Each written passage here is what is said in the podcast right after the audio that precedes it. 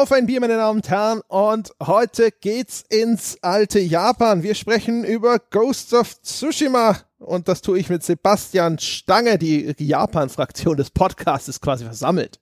Konnichiwa. ich, ich, ich versuche es gar nicht. Konnichiwa, Andres-san. Taisundoro. Samurai. Ich habe zwischendrin eine Zeit lang das Spiel auf Japanisch gestellt und es äh, mit japanischer Sprachausgabe gespielt. Ich auch. Es, es verleitet sehr, dass man dann danach immer, wenn man dann über das Spiel spricht, dann Jin Sakai. Aber ich muss mich, muss mich zusammenreißen. Ja, ich, äh, ich gebe auch so schon immer genügend Peinlichkeiten zum Besten. Das muss nicht auch noch auf die Liste. Ja, ich blamier mich da auch nur, aber ich habe da weniger Scham. Ich mag einfach die japanische Sprachmelodie so gerne und höre mir das auch tatsächlich gerne an. Aber bevor wir ne, weiter äh, Vokale und Konsonanten zum Thema Ghost of Tsushima in den Äther planen, reden wir doch mal über Hopfen und Malz. Hoho.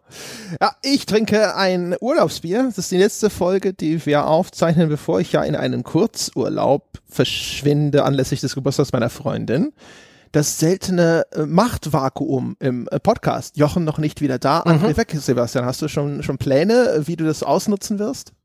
Ich mache einfach auch Urlaub und sag dir nichts davon. Und tu so, als wäre ich, wäre ich zu Hause. Und dann aber auch so richtig erschöpft, so Hase und Igel mäßig, wie nach einem Dauerlauf, so, boah, ey, das, ich könnte schon jetzt einen Tag Ausgleich gebrauchen. Das war ja, eine harte ja, Woche. Ja, ja, ja. Sehr gut, hervorragend. Ich trinke jedenfalls dementsprechend ein passendes Urlaubsbier. Ich habe es ja schon in letzter Zeit häufiger erwähnt, weil es auch so langsam geht das Hörerbier zu nahe. Das heißt, ich, ich kehre immer wieder zu diesem Brunnen zurück und diesen Brunnen hat mir hingestellt der gute Eduard.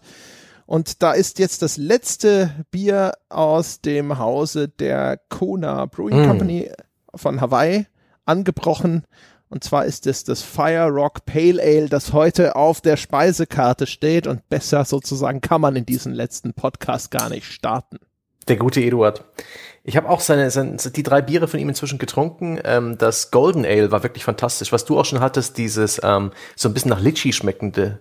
Hm. Das war fantastisch. Das, das Big Wave? Oder war das das Big Wave? Es war, es war jedenfalls fantastisch. Das hat mir ja. sehr viel Spaß gemacht. Dafür auch nochmal danke. Heute trinke ich allerdings äh, mal wieder mein geliebtes äh, Mönchshof Naturtrübs alkoholfrei, da ich heute noch gedenke, ein Kfz zu bedienen. Und nice. da trinke ich keinen Alkohol aus Prinzip nicht. Das ist Verantwortungsbewusstsein, so wie wir es gerne im Podcast propagieren. Ich würde fast schon sagen, das ist Ehre. Ja, oh, oh, oh, oh, da kommt sie, die Überleitung aus dem Hinterhalt. Haha, Sebastian, so schnell kommen wir selten zum Potte, aber na gut, so soll es sein. Ich möchte nochmal sagen, dass dieses Fire Rock wirklich toll schmeckt. Ich muss mich jetzt echt beherrschen, das nicht einfach so reinzupumpen. Ich bin jetzt auch so, man ist in der richtigen Laune, jetzt gluck, gluck, gluck, gluck, gluck und weg damit. Mhm. Hervorragend. Genau, wir sprechen über Ghost of äh, Tsushima. Das ist äh, das neueste Spiel von Sucker Punch, den Machern der Infamous-Spiele. Mhm.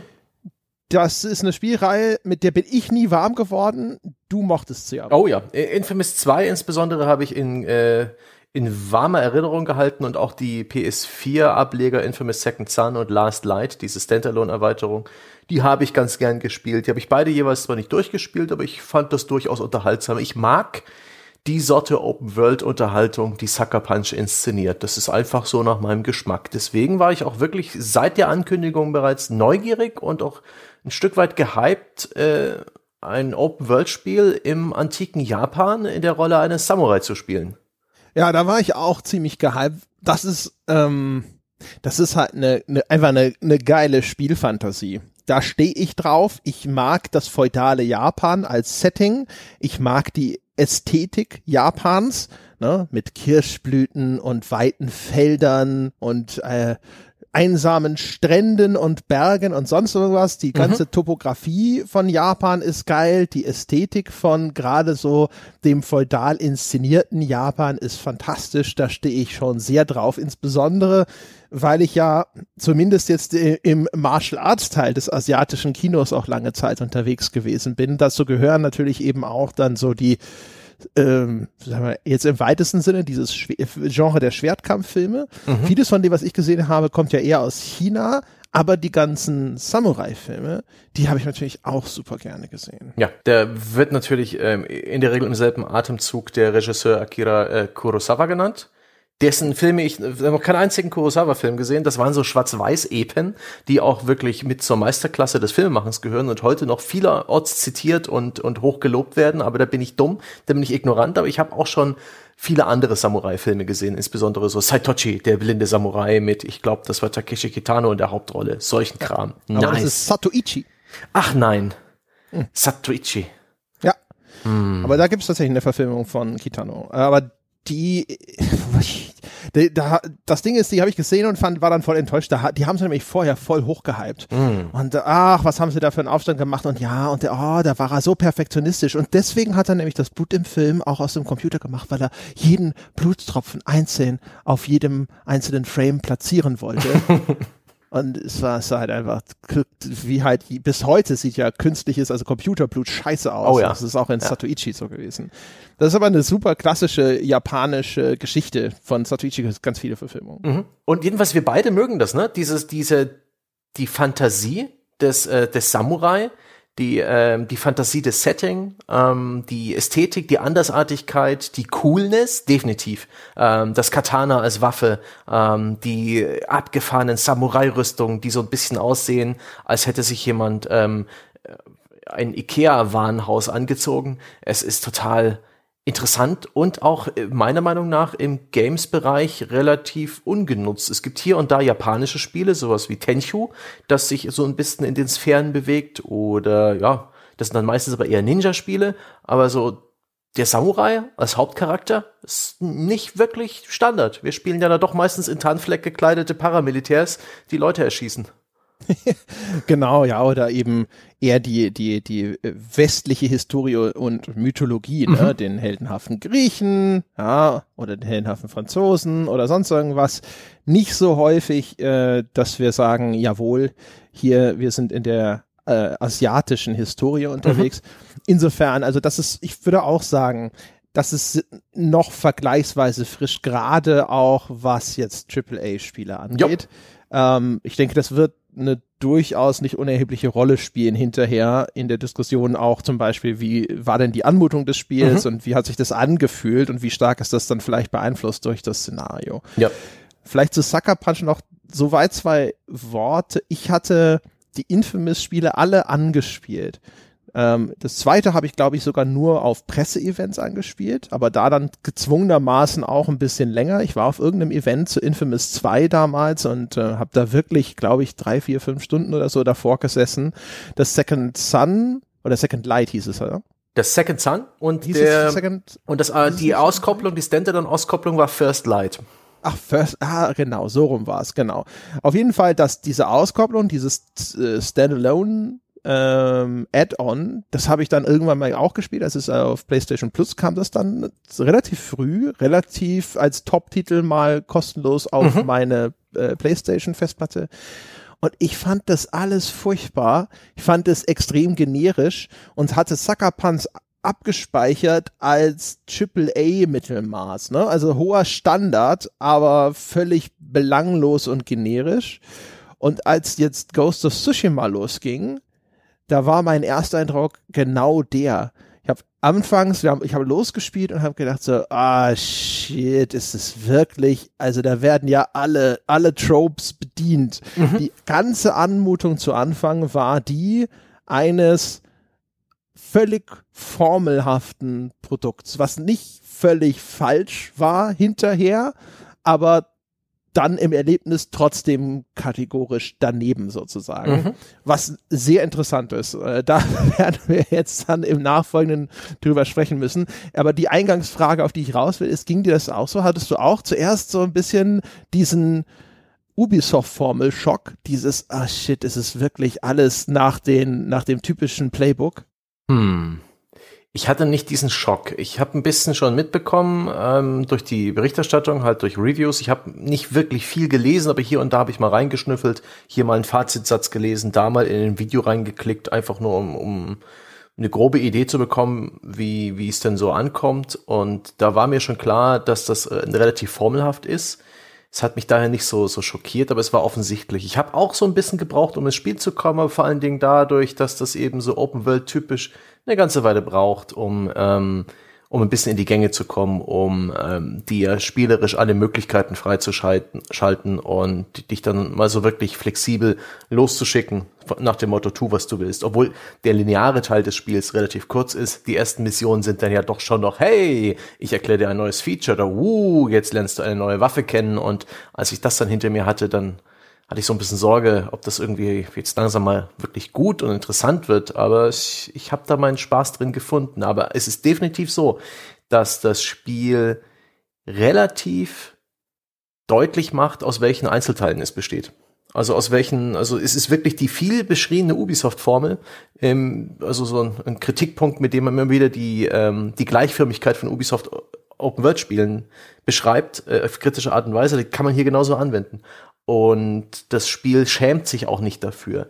Ähm, es, es, es legt die Karten sozusagen offen. Man kann auf der Spiel, auf der Karte des Spiels kann man irgendein Icon, natürlich gibt es da viele Icons und Fragezeichen, anwählen. Und wenn das eine Mission ist, dann sagt es ja auch gleich, was es als Belohnung gibt. Und es ist diesbezüglich extrem transparent. Und ich bin überrascht, und das wird auch ein Teil sein, den wir heute verhandeln, warum mich das nicht gestört hat. Ja, ganz genau.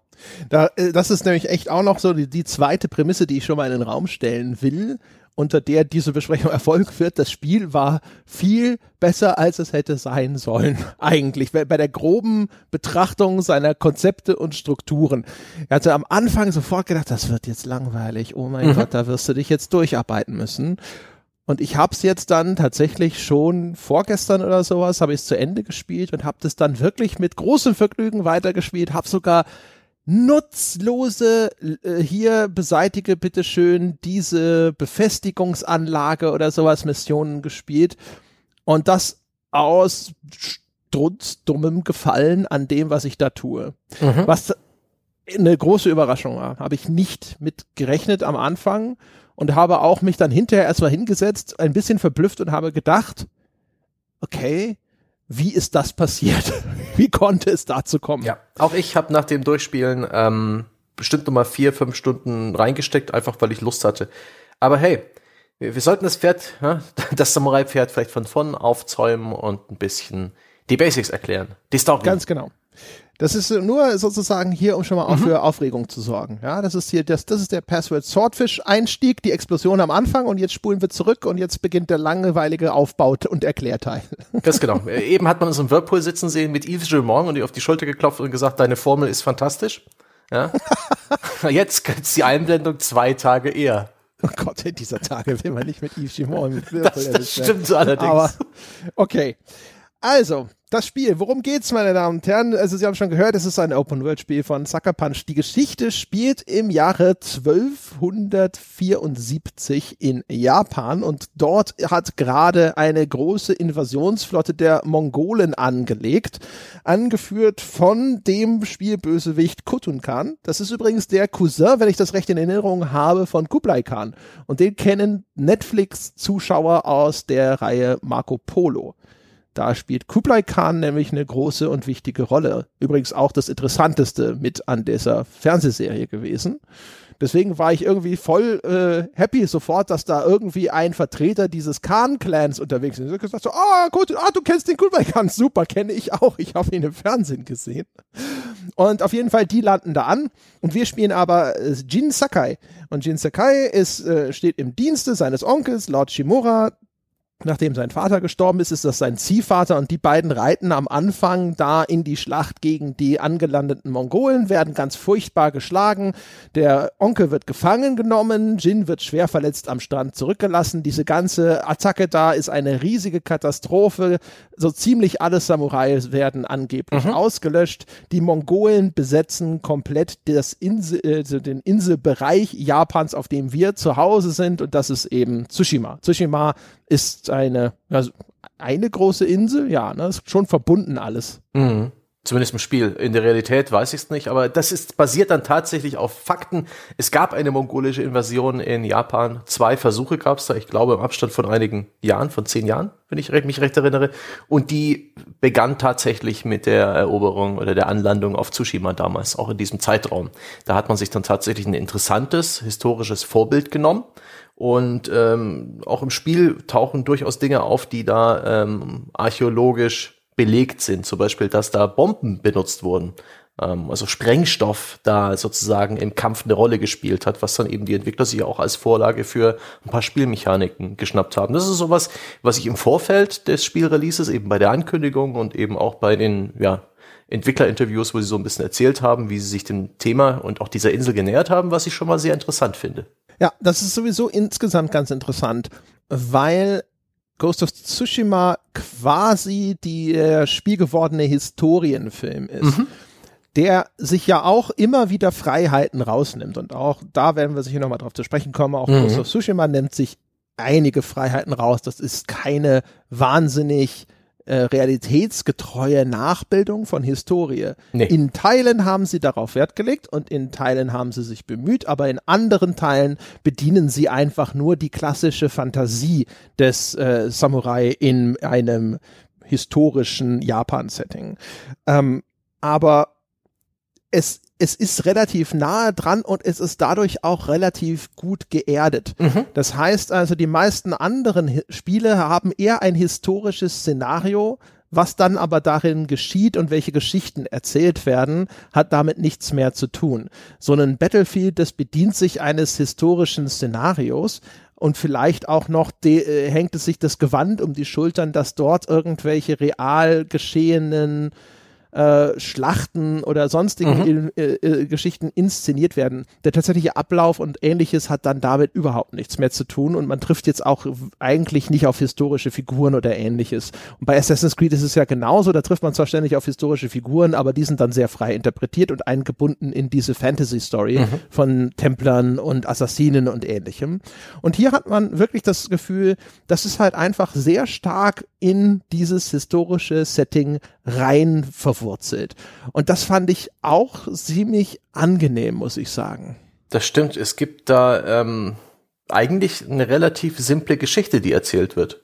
Ähm, die Story schlägt nicht so Bögen und ähm, entwickelt nicht solche Extreme wie zum Beispiel eine Assassin's Creed Story, die dann wirklich schon äh, teils ins Absurde ähm, abweicht. Das ist eine relativ geradlinige, relativ ernste, eigentlich durchweg ernste Erzählung eines jungen äh, Samurai, der als einziger von 80 Mann äh, nach dieser Schlacht von den Mongolen geschlagen übrig bleibt und nun versucht, Rache zu nehmen, äh, seinen Onkel zu befreien, die Insel Tsushima von der mongolischen Invasion zu befreien und der auf diesem Weg lernt, ähm, ja, ja, seine dunkle Seite zu umarmen, ja, wenn wir jetzt die Star Wars Metapher nehmen, oder halt Guerillakrieg zu führen. Es ist praktisch die Story des Mel Gibson Films Der Patriot. Ja, wenn man so will, genau. Oder Braveheart oder beliebige andere Filme über den einsamen Freiheitskämpfer, wenn mhm. man so möchte. Jetzt war Braveheart hinterher nicht so einsam, aber die Figuren werden ja immer entsprechend hochgehoben.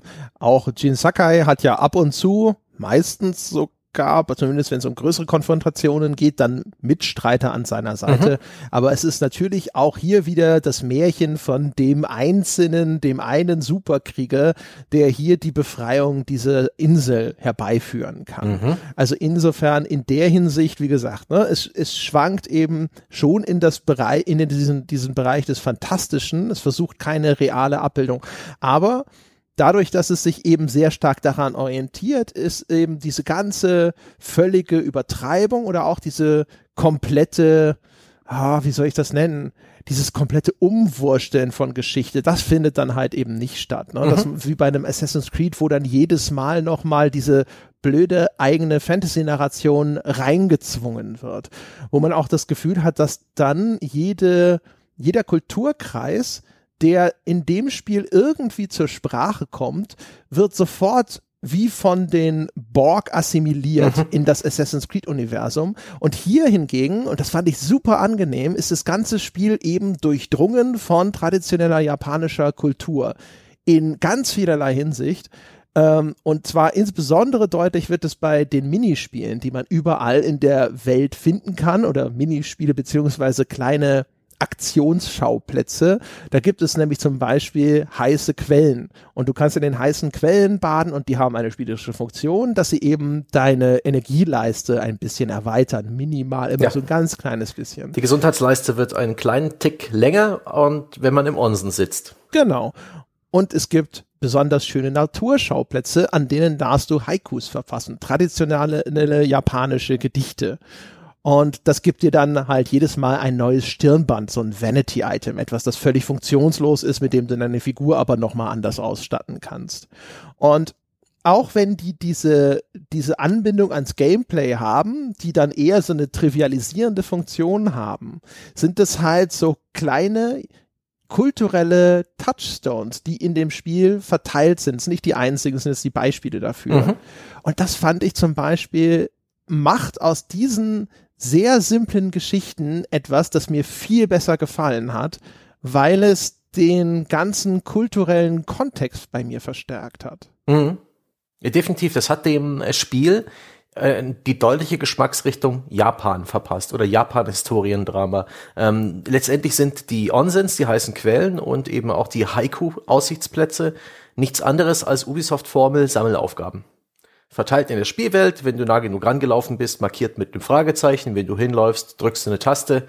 Ähm, äh, und dann passiert noch ein bisschen was, darüber können wir vielleicht später noch mal reden. Und ähm, fertig. Aber das ist halt, es ist halt kein Aussichtsturm von Assassin's Creed. Es ist kein, ähm, weiß ich nicht, es ist keine goldene Lootkiste, die es zu finden gilt, sondern es ist etwas essentiell Japanisches, was du da findest. Und in beiden Momenten, vielleicht sollten wir jetzt schon mal drüber reden, im, im Kontrast zu dem ansonsten dann eher actionreichen Gameplay des Spiels sind das Momente, wo du als Spieler äh, ja zur Ruhe kommst. es, ist, es ist nicht bloß, dass dein zum Beispiel dein, dein Jin baden geht mit nackten Poppers, sondern er du bekommst dann auch die Möglichkeit, über etwas nachzudenken. Ein Multiple-Choice-Prompt. Du kannst zum Beispiel über deinen Onkel nachdenken, über deinen verstorbenen Vater. Es werden dir zwei Angebote gemacht und dann gibt es einen kurzen inneren Monolog, während er da im warmen Wasser sitzt und seine Gesundheitsleiste ein bisschen größer wird. Und das ist, das ist auch funktionslos. Es bringt dir als Spieler keinen Gewinn, die Tatsache, dass man da kurz innere Selbstreflexion halten kann. Aber Selbstreflexion, Meditation, das sind eben auch sehr japanische Themen. Und das passt einfach. Und auch das Verfassen von Haikus, wenn man die Umgebung betrachtet, die bei diesen Aussichtspunkten auch in der Regel fantastisch aussieht, wo dann auch das Spiel die, die, richtige Uhrzeit nimmt, dass die Sonne tolle Lichteffekte zaubert und dann betrachtet man Bäume, Wasserfälle, die, die Sonne, das Meer und kann dann eben sich aus einzelnen Punkten, die dann immer gleich in Haiku-Verse übersetzt werden, sich sein eigenes Haiku bauen. Man holt sich das nicht ab, man dichtet es selbst auch aus einer Multiple-Choice-Frage und danach wird's von, von Jin auch vorgetragen. Und dafür nimmt sich das Spiel auch viel Zeit. Und dafür muss man als Spieler auch die Zeit haben und ähm, dass man als Sammelobjekt Momente der Reflexion im Spiel verteilt, Momente der Ruhe, ist eine total liebenswerte Geschichte. Das habe ich nicht erwartet. Das finde ich total, total nett irgendwie. ich finde halt, die Elemente sind in vielerlei Hinsicht einfach sehr schlau gesetzt. Die Haikus, das ist das, was am längsten dauert. In die heiße mhm. Quelle, mhm. da steigt er rein, ja, dann drückst du, entscheidest du dich für zwei Themen, über die er nachdenken soll, dann denkt er da zwei Texte zu und dann steht er wieder auf. Die Haikus dauern noch mal ein bisschen länger, mhm. weil du da ja aus einem Baukasten selbst diese Gedichte in Twitterlänge, liebe junge yep. Zuhörer, ja, zusammenbastelst. Und ähm, das ist, das ist die Belohnung, die ist halt völlig optional. Ne? Das mhm. sind ja nur irgendwelche Schaugegenstände, die sind total verzichtbar. Und dann kannst du dir natürlich noch viel freier aussuchen, will ich das jetzt machen? passt es gerade in das Pacing des Spiels für mich? Möchte ich gerade diese Ruhephase, dieses Ausbremsen oder nicht? Während bei dem anderen könnte ja schon wieder ein leichter Druck entstehen. Und da ist es auch so ein bisschen ein Vorteil zumindest, dass die, der Gewinn, der Zugewinn bei der Energieleiste immer so gering ausfällt, dass man sich eigentlich meistens schon auch denken kann, so, na, es muss jetzt nicht dringend sein. Wenn, das wird nicht so total mhm. kriegsentscheidend sein wenn ich das jetzt gerade nicht möchte zumindest. Und das, das ist schon zumindest so, das ist schon schlau gewählt. Und wie gesagt, also es passt halt überall, finde ich. Also es mhm. passt, wie es eingesetzt wurde. Es passt in den Kontext. Es wird auch, finde ich, relativ schön umgesetzt. Ich fand die Haikus, die man da aus einem Baukasten zusammensetzt, das ist ein bisschen eine Enttäuschung, weil das, was da an Haikus rauskommt, ist meistens leider ziemlich scheiße. Also nichts davon habe ich gelesen und denk so, boah, das ist ja geil. Oder vielleicht ganz wenige fand ich mal ganz hübsch. Mhm. Ein, zwei, ein, zwei fand ich auch gelungen, die ich mir da zusammengesteckt habe, die auch eine nette Thematik hatten. Aber es, dennoch ist es irgendwie okay. Ich habe die, ich habe diese Momente nicht gehasst, sagen wir es ja Nein, so. Nein, überhaupt nicht. Nee, nee. Ich finde nur, das ist ein bisschen schade, weil wenn man sich mal online Haikus durchliest, was es da so gibt, da gibt es Sachen, die sind wirklich, wirklich brillant. Ja? Mhm. Der, der Gag an diesen Gedichten ist ja, dass es eine extreme Kurzform ist. Mhm. Das sind drei nicht mal ganze Sätze oder sowas. Du hast mir im Vorfeld noch beigebracht, das sind ist Versmaß ist 575 in äh, was die Silben angeht, mhm. ja? Also fünf Silben, sieben Silben, fünf Silben. Man kann sich vorstellen, wie kurz das ist. Und ich hatte vorher mal so ein bisschen rumgegoogelt und da gibt es dann eben Haikus wie was, was ich zum Beispiel sehr cool fand, war, ähm, jetzt muss ich zusammenbringen, Windstille. Ich glaube, da passen die Silben nicht, aber das ist egal. Ähm, Heiko ja. hat auch nicht nur dieses Versmaß, aber das ist ja. das im Westen mit Abstand bekannteste. Okay, man kann das wahrscheinlich auch brechen. Also Windstille, vom Ruderblatt tropft der Abendhimmel.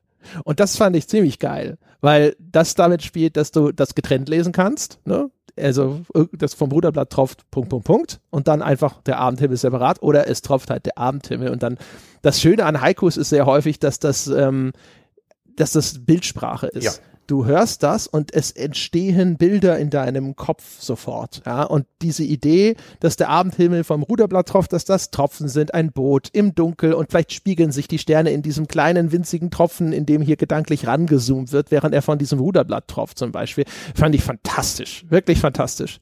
Und sowas gibt es zu, zuhauf, wenn du dir Haikus durchliest, wenn du vor allem im Internet mal so googelst, was sind so welche, die irgendwie anerkannt gut sein sollen. Da fand ich sehr schnell sehr viele, wo ich gedacht habe, ja, das ist hm. nicht gut. Das gibt mir was. Das finde ich klasse. So, und ich kann mit dieser Art von Dichtkunst sowieso sehr viel anfangen, weil ich finde, ähm, die Kunst mit ganz geringen Mitteln, mit wenigen Worten Bilder entstehen zu lassen, das ist etwas, was mich immer sehr stark beeindruckt. Ja, vielleicht auch von Berufswegen her. Ähm, gibt auch so ein Beispiel, muss ich überlegen, ich glaube, das war Moses Rosenkranz, von dem hatte ich mir mal, hatte ich einen Gedichtband. Und da gibt es auch so eine Textzeile, ähm, da beschreibt er, glaube ich, nur das Leben auf einer Farm. Und da ist dann der Satz drin, dampfend zieht das Rossgespann. Ne? Und dampfend mhm. ist halt der Schweiß dieser arbeitenden Tiere, der dann trotzdem in dieser Hitze aufsteigt und sowas. Und ähm, das fand ich damals super beeindruckend, weil ich sofort dieses Bild vor Augen hatte von sich abmühenden äh, Tieren, die einen Flug irgendwo durch einen Acker ziehen und es ist dann aber trocken und heiß und die schwitzen so sehr und es oh, dampft. Oh, sie dampfen bei Kälte besonders. Ja, aber, ja, das, aber das ist ja auch wurscht, das ist dein Bild, das ist mein Bild. Bei mir ist das im Winter, aber äh, ja, nee, das äh, re mit reduzierten wenigen Worten sehr viel sagen ist eine Kunst, die beeindruckt. Aber wir sind relativ weit vom Spiel abgebogen. Ich möchte dich etwas zurückzerren, ja, vom ja, Acker runter. Ich will eigentlich nur dass damit sagen, ich kann mit dieser ganzen Thematik der Haikus halt auch viel anfangen. Mhm. Und obwohl sie leider nicht besonders gut waren, fand ich es trotzdem extrem angenehm, sie begleitet von diesen wirklich wunderschönen Naturimpressionen zusammenzuklicken und dann mir auch nochmal anzuhören, wie der Jin Sakai sie ganz ruhig vorträgt, sich die Zeit nimmt, er sich auch jedes Mal ordentlich und traditionsbewusst, möchte ich sagen, hinsetzt. Ne? Mhm. Da wird das Katana abgeschnallt, das wird ordentlich vor sich hingelegt, ja, man setzt sich ordentlich hin und dann malt man seine Haikus auf mhm. Papier. Ne? Und dann wird erstmal dann auch die Inspiration sucht man sich in der Natur. Und du fährst als Spieler auch den Bildschirm ab auf der Suche nach den immer gleichen drei Inspirationspunkten, die er dort findet in dieser Landschaft, die sich ihm darbildet. Es, es ist extrem simpel. Ja. Und diese Haikus laufen immer wieder gleich ab. Ich kann auch jeden verstehen, der sagt, das wurde mir schon beim zweiten Mal fade, weil es ein sehr langweiliger Ablauf ist und der, der Ertrag per se jetzt auch nicht gewaltig ist, weil ich nicht behaupten kann, hier würde große Dichtkunst in einem Computerspiel mhm. vorgetragen.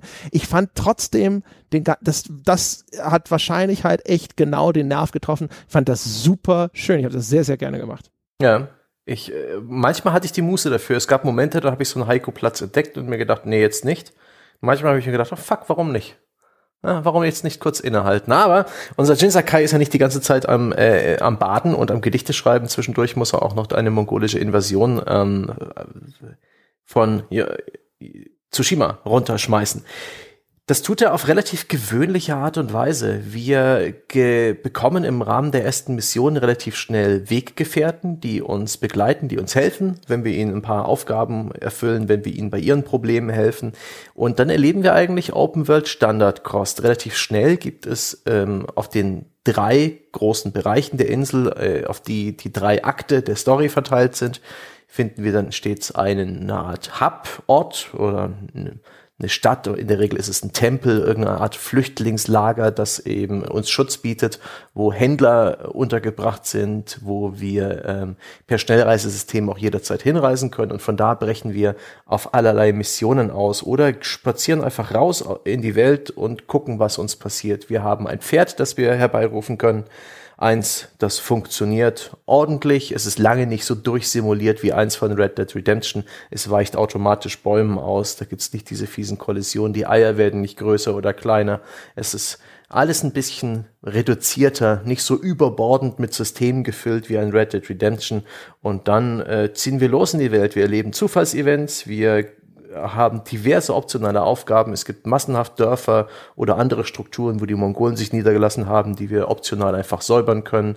Es gibt Nebenaufgaben, es gibt Hauptmissionen, es gibt diverse Legenden, von denen irgendwelche Sänger erzählen, Geistergeschichten, hinter denen vielleicht wirklich was dran ist, denen können wir auch folgen.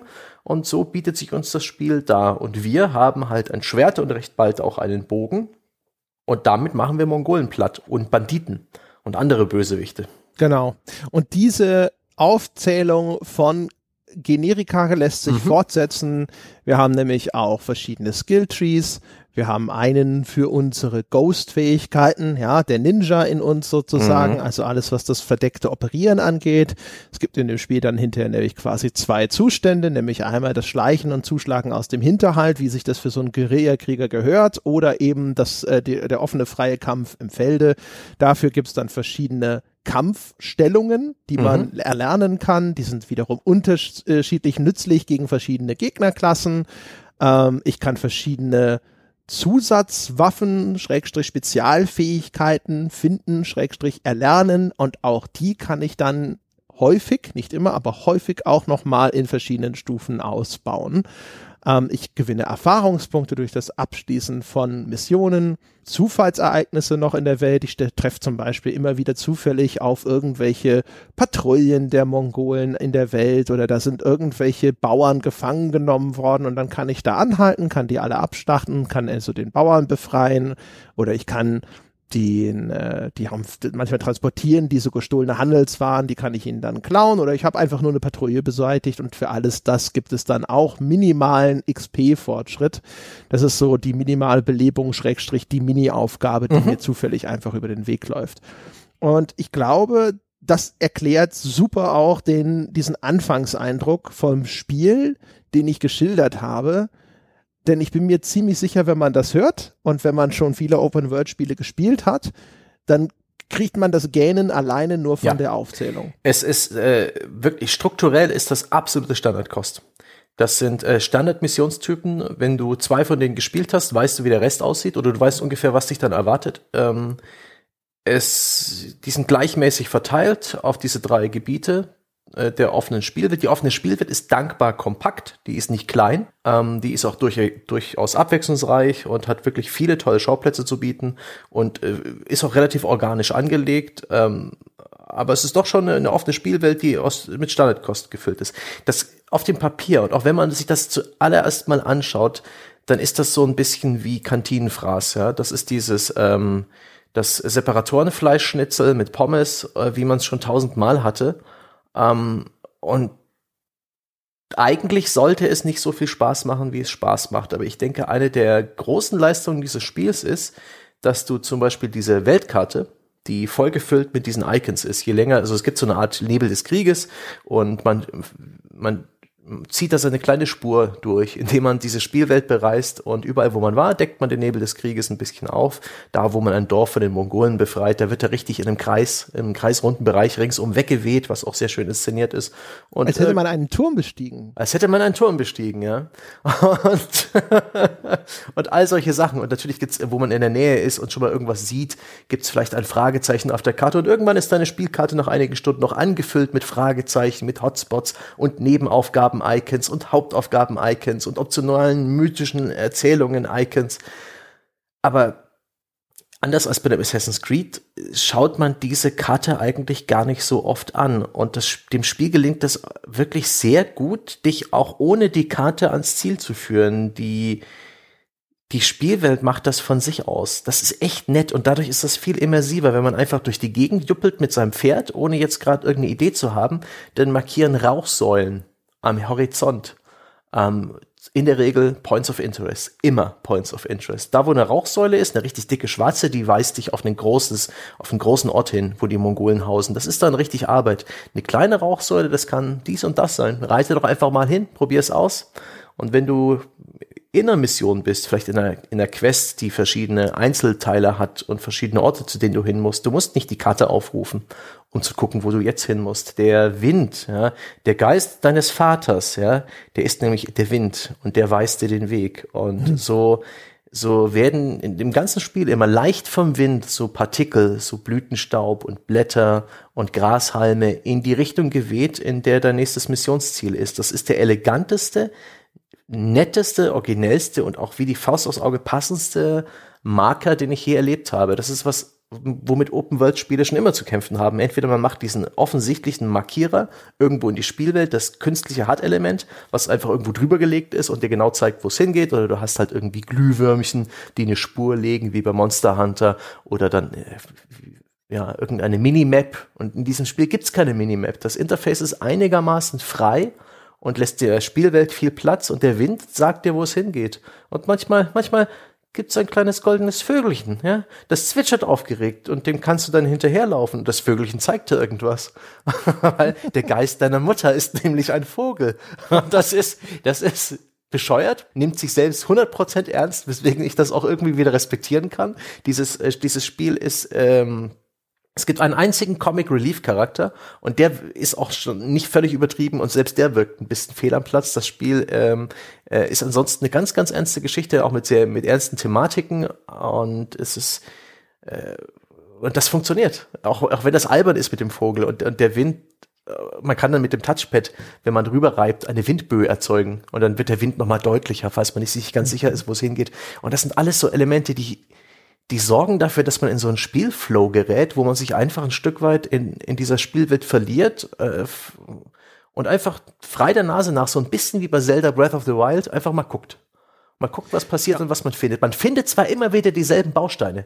Bei Zelda Breath of the Wild findet man so viel mehr spezifisch handgemachtes, sehr viel mehr Unikate. Bei Ghost of Tsushima finde ich sehr viel mehr halt, äh, such dir eins von zehn Dingen aus, es wird da sein. Aber dennoch reizt das. Dennoch funktioniert das für mich erstaunlich gut. Also es, das, ich glaube, was, also was ich zumindest rausstreichen würde, ist, es klingt so generisch. Es ist aber quasi ein Best-of von generischen Open-World-Elementen. Ja. Man, ich bin mir sicher, die haben sich vorher sozusagen eine hingesessen, haben eine riesige Konkurrenzbeobachtung gemacht und haben sich gesagt, okay, was sind die besten Elemente, die wir überall klauen können? Und das haben sie brillant gemacht, das muss man ihnen lassen. Also gerade zum Beispiel jetzt bei Zelda Breath of the Wild, das, was wir damals schon so geil fanden, dass du in dieser Landschaft stehst und du schaust dich um und dann siehst du da hinten ist irgendein großes Gebäude, irgendeine Struktur und denkst dir, was ist das denn? Das sieht interessant aus, da ist irgendwas. Du kannst da hinreiten, du kannst da auch was entdecken und äh, du kannst da irgendeine Mission erfüllen. Wie du schon sagst, also der, der, der, das Portfolio an Dingen, die dich dort erwarten, ist begrenzt und stammt immer aus dem gleichen Baukasten. Warum das trotzdem funktioniert, darüber sprechen wir an, an anderer mhm. Stelle. Aber das Eliminieren des Blicks auf die Karte das ist wahrscheinlich die größte, ich bin geneigt zu sagen, Innovation des Spiels. Ich habe das noch nie und vielleicht außer Zelda, aber Zelda vielleicht nicht so gut gesehen. Die Idee alleine mit dem Wind, was so ein komplett integriertes Navigationselement ist. Mhm. Und wenn du nicht über das äh, Pad wischt oder sowas, wenn du über das Pad wischst, dann kommen diese recht offensichtlichen, stilisierten Windböen, die da so in die Landschaft gezeichnet werden. Das macht es dann klarer.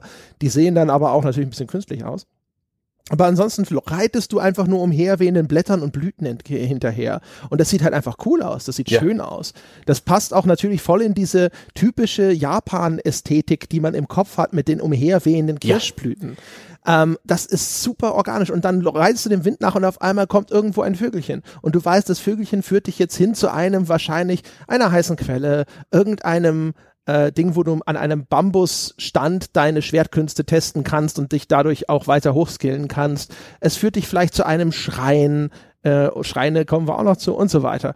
Und du kannst einfach diesem Vogel nachhalten. Oder ist es ein Fuchsbau und du weißt, wenn ich dem Fuchs folge, finde ich eine bestimmte Art äh, von, von äh, Gegenstand in dieser Spielwelt.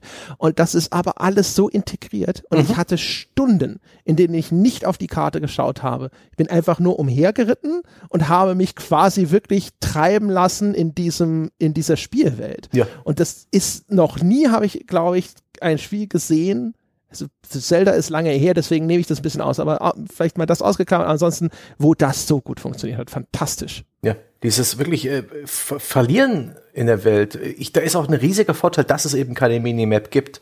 Du, du hast nicht diese Verortung, wo bin ich jetzt im Verhältnis zu meinen Missionszielen und so weiter. Nee, du hast eine Richtung und, und du folgst dann deinem Pfad. Und das ist dann auch so schön zu sehen in diesen, ähm, in der Karte, in diesem Nebel des Krieges, was für eine chaotische Bahn du dann ziehst in der Spielwelt. Du, du bist nicht wie auf einer Linie zu Missionsziel, zu Missionsziel, zu Missionsziel unterwegs, sondern wie so eine, wie so eine Schnecke im Aquarium ziehst du halt komplett random deine Kurven durch die Welt und folgst dann mal hier dem, den gehst du mal dahin, da siehst du dort hinten Mongolen. Oh, das ist ja ein, ein Dorf, das ich befreien könnte, das versuche ich mal. Mist, nicht geklappt, Respawn, naja, dann reite ich mal in die Richtung das ist echt, das ist echt schön. Und tatsächlich ist es eben auch das Erleben dieser Spielwelt, was wirklich Spaß macht. Ich habe bei einem Open-World-Spiel noch nie so viel Freude draus gezogen, zwischen A und B unterwegs zu sein, weil diese, die Welt, wie sie inszeniert ist, das Tsushima äh, dieses PS4-Spiels, selbst auf der Basis PS4, sieht es halt fantastisch aus. Also wie diese Welt inszeniert ist. Äh, die Action auch, aber allein die statische Spielwelt, einfach nur wie sie so sich deinem Auge darbietet, äh, das ist, das geht schon teilweise hart in Richtung Kitsch, aber großer Gott sieht das gut aus. Das, mhm. ähm, die, es ist ausgerechnet Herbst auf Tsushima, das heißt, die Bäume sind ähm, in den grellsten, buntesten Farben, Blätter wehen konstant durch die Gegend. Ähm, führen dich übrigens ab und zu auch. Es gibt mhm. auch Dinge, da folgst du einfach bestimmten farbigen Pflanzen. Du mhm. weißt zum Beispiel, weil du irgendeine Textbotschaft gefunden hast, da ist irgendein Artefakt versteckt und in der Nähe wächst diese bestimmte Sorte Pflanzen. Mhm. Und dann schaust du dich um und dann siehst du da hinten einen Berghang, der überwachsen ist quasi mit diesen grell roten Blüten und dann weißt du schon, okay, alles klar, da, da reite ich hin. Also auch mhm. selbst das wird so zu dieser Spielerführung benutzt. Aber ich gebe dir völlig recht, das sieht so, mm, oh, das sieht so gut aus. Also wie gesagt, das, das trifft auch exakt meinen ästhetischen Nerv. Ja. Die, das Reiten über diese endlosen Felder, mit dem, ich glaube, es ist Palmgras, das sind so hohe Gräser mit so einem buschigen weißen Kopf. Mhm. Und dann, dann neigt sich Jin manchmal auch noch so richtig runter und lässt so die Hand über die Ehren streifen, ja. ja Es ist so schön. Und die Sonne glänzt auf diesen Feldern. Mhm. Sie wogen im Wind. Es ist wie so ein grünes Meer. Du darfst nicht zu sehr darauf achten. Das fällt dir auf, dass es nicht direkt zur Windrichtung passt immer. Aber Oh. Und, ja, und du hast Sonnenuntergänge, die sind einfach pures, wie aus, wie gegossenes Gold natürlich, ja. ja. Und sie, der Mond glänzt silbern auf dem Wasser. Grundgütiger, also die, ah. die Nachtbeleuchtung dieses Spiels ist sensationell. Also in der Regel scheint der Vollmond, ich glaube immer scheint der Vollmond. Auch die, die Sonnenuntergänge und Sonnenaufgänge, es gibt, gibt einen Tag-Nacht-Rhythmus, auch wenn manche Missionen oder manche ähm, Ereignisse halt dann eine gewisse Uhrzeit festlegen. Aber es gibt einen Tag-Nacht-Rhythmus, aber die Sonnenuntergänge und Aufgänge, die sind dramatisch in die Länge gezogen und all die langweiligen Lichtstimmungen, die, die gehen relativ schnell vorbei. Das also, hat nichts mit Realismus zu tun, sondern mit einem möglichst hohen Effekt. Und gerade das Mundlicht, wenn das so, so durch so ein paar Wolken diffundiert wird und eher so indirekt glänzt und alles wirft so fahle Schatten und alles ist ein bisschen entsättigt und dann hängt vielleicht irgendwo Nebel im Sumpf zwischen den Büschen und Bäumen. Ach, ja, der Bodennebel ist Grundgütiger und dann lodert vielleicht irgendwo ein Feuer und Gott, sieht das Feuer gut aus. Ja, und das, und das Funken. Mein Gott, und die, das, äh, hinter diesem Nebel scheint das dann so rot glühend. Und wenn man näher geht, dann sieht man die Flammen lodern und der, die Funken schlagen. Oder rotes Laub wird aufgeweht. Mein Gott. Ja. Also die Environment Artists und die Leute, die die Beleuchtung gestemmt haben für dieses Spiel, leck mich am Arsch. Das ist ja. im Detail sicher nicht, das kann man kritisieren im Detail, die, die Felstexturen, Bodentexturen. Mhm. Ah, fuck it. Das Gesamtbild für mich ist einfach ähm, ein hervorragendes gewesen. Das ist eine Spielwelt, da habe ich mich wirklich drauf gefreut, eine neue Gegend kennenzulernen. Oh, eine neue Fre Präfektur be betrete ich gerade. Das wird ja angezeigt und das ist dann immer wieder ein, ein leicht anderes Biom. Äh, da dominieren wieder andere Pflanzen, andere Farben und das ist echt geil. Und dazu eben auch wirklich, also so ein altes japanisches mittelalterliches Dorf mit diesen Holzhäusern, zum Teil auch eher so ähm, so wie wie wie, wie Hügel, ja, so Erdhaufen, ganz so mit, mit Stroh bedeckte, äh, so wie, ja, wie Hügel, wo Leute drin wohnen, so ganz primitiv. Dann haben sie manchmal auch die klassisch japanischen Häuser mit diesen Papiertüren, die man selbstverständlich auch mit dem Schwert zerschlagen kann, statt aufzumachen. Dann hier und da sind halt geplünderte Bauernhöfe, die sind dann schon in Schutt und Asche gelegt. Dann gibt's Mongolen, die sich da breit gemacht haben. Die haben dann ihre runden Jurten aufgestellt. Das ist, und das, das sieht gut aus. Das hat echt Spaß gemacht, das zu betrachten. Das war alles wirklich schön arrangiert, mit viel Aufmerksamkeit zum Detail. Da wirkt nichts irgendwie immersionsbrechend. Das ist äh, fein. Das hat echt Spaß gemacht. Von den Pagoden und Palästen bis hin zu den ärmlichen ähm, Fischerhütten hat das echt einen, einen tollen Schauwert, das Spiel. Echt, echt gut. Irre, ja. Also genau, wenn man drauf achtet, dann fallen einem natürlich äh, ab und zu irgendwie eher mäßig texturierte Flächen auf. Ja. Ich meine, das geht hier aber überall so. Du konntest auch in Red Dead Redemption, konntest du auch Scheißtexturen finden. Der Gesamteindruck von dem Spiel ist wirklich bombastisch. Du mhm. hast schon recht, dass das sehr häufig in so einem Postkartenkitsch reingeht. Mhm.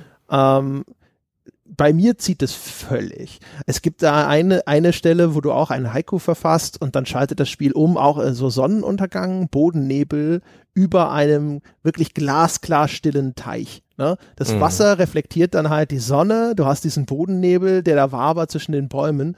Das ist der Hammer. Es ist so, so geil. Ja? Und auch wenn dann auch die, es hat extrem hohe Sichtweiten. Mhm. Und in der Ferne siehst du dann zum Beispiel natürlich auch, wie dann halt dann die, der Detailgrad runtergeht und die, wie die Berge texturiert sind und so. Das ist dann alles natürlich nicht mehr so geil. Aber du siehst in der Ferne dann trotzdem, wenn da irgendwo eine Dorf, ein Dorf brennt oder so, das siehst du dann bei Nacht in der Ferne. Ja. Äh, irgendwo ganz weit weg ist ein riesiges Feuer. Das sieht super geil aus. Mhm. Ja? Äh, wenn du dich da irgendwelchen brennenden äh, Örtlichkeiten näherst und dann fliegen da irgendwie Funken weg und das leuchtet alles so schön grellrot. Das ist fantastisch. Und hinterher im Spiel gibt's eine Region zum Beispiel, da kommst du hin, die ist von den Mongolen richtig verwüstet worden. Das sieht so ein bisschen aus wie dieses Niemandsland aus dem Ersten Weltkrieg. Mhm. Alles ist irgendwie verbrannte Erde, kaputt. Die Bäume sind sogar im Eimer. Und du kommst aus diesen Welten mit diesen üppigen Bäumen, mit diesen wundervollen Herbst Kontrastfarben und das wirkt so viel stärker mhm. auf einmal. Diese, diese wunderschöne Spielwelt ist halt auf einmal komplett ausgerottet und du denkst dir so, mein Gott, es ist wie Mordor, was ist das?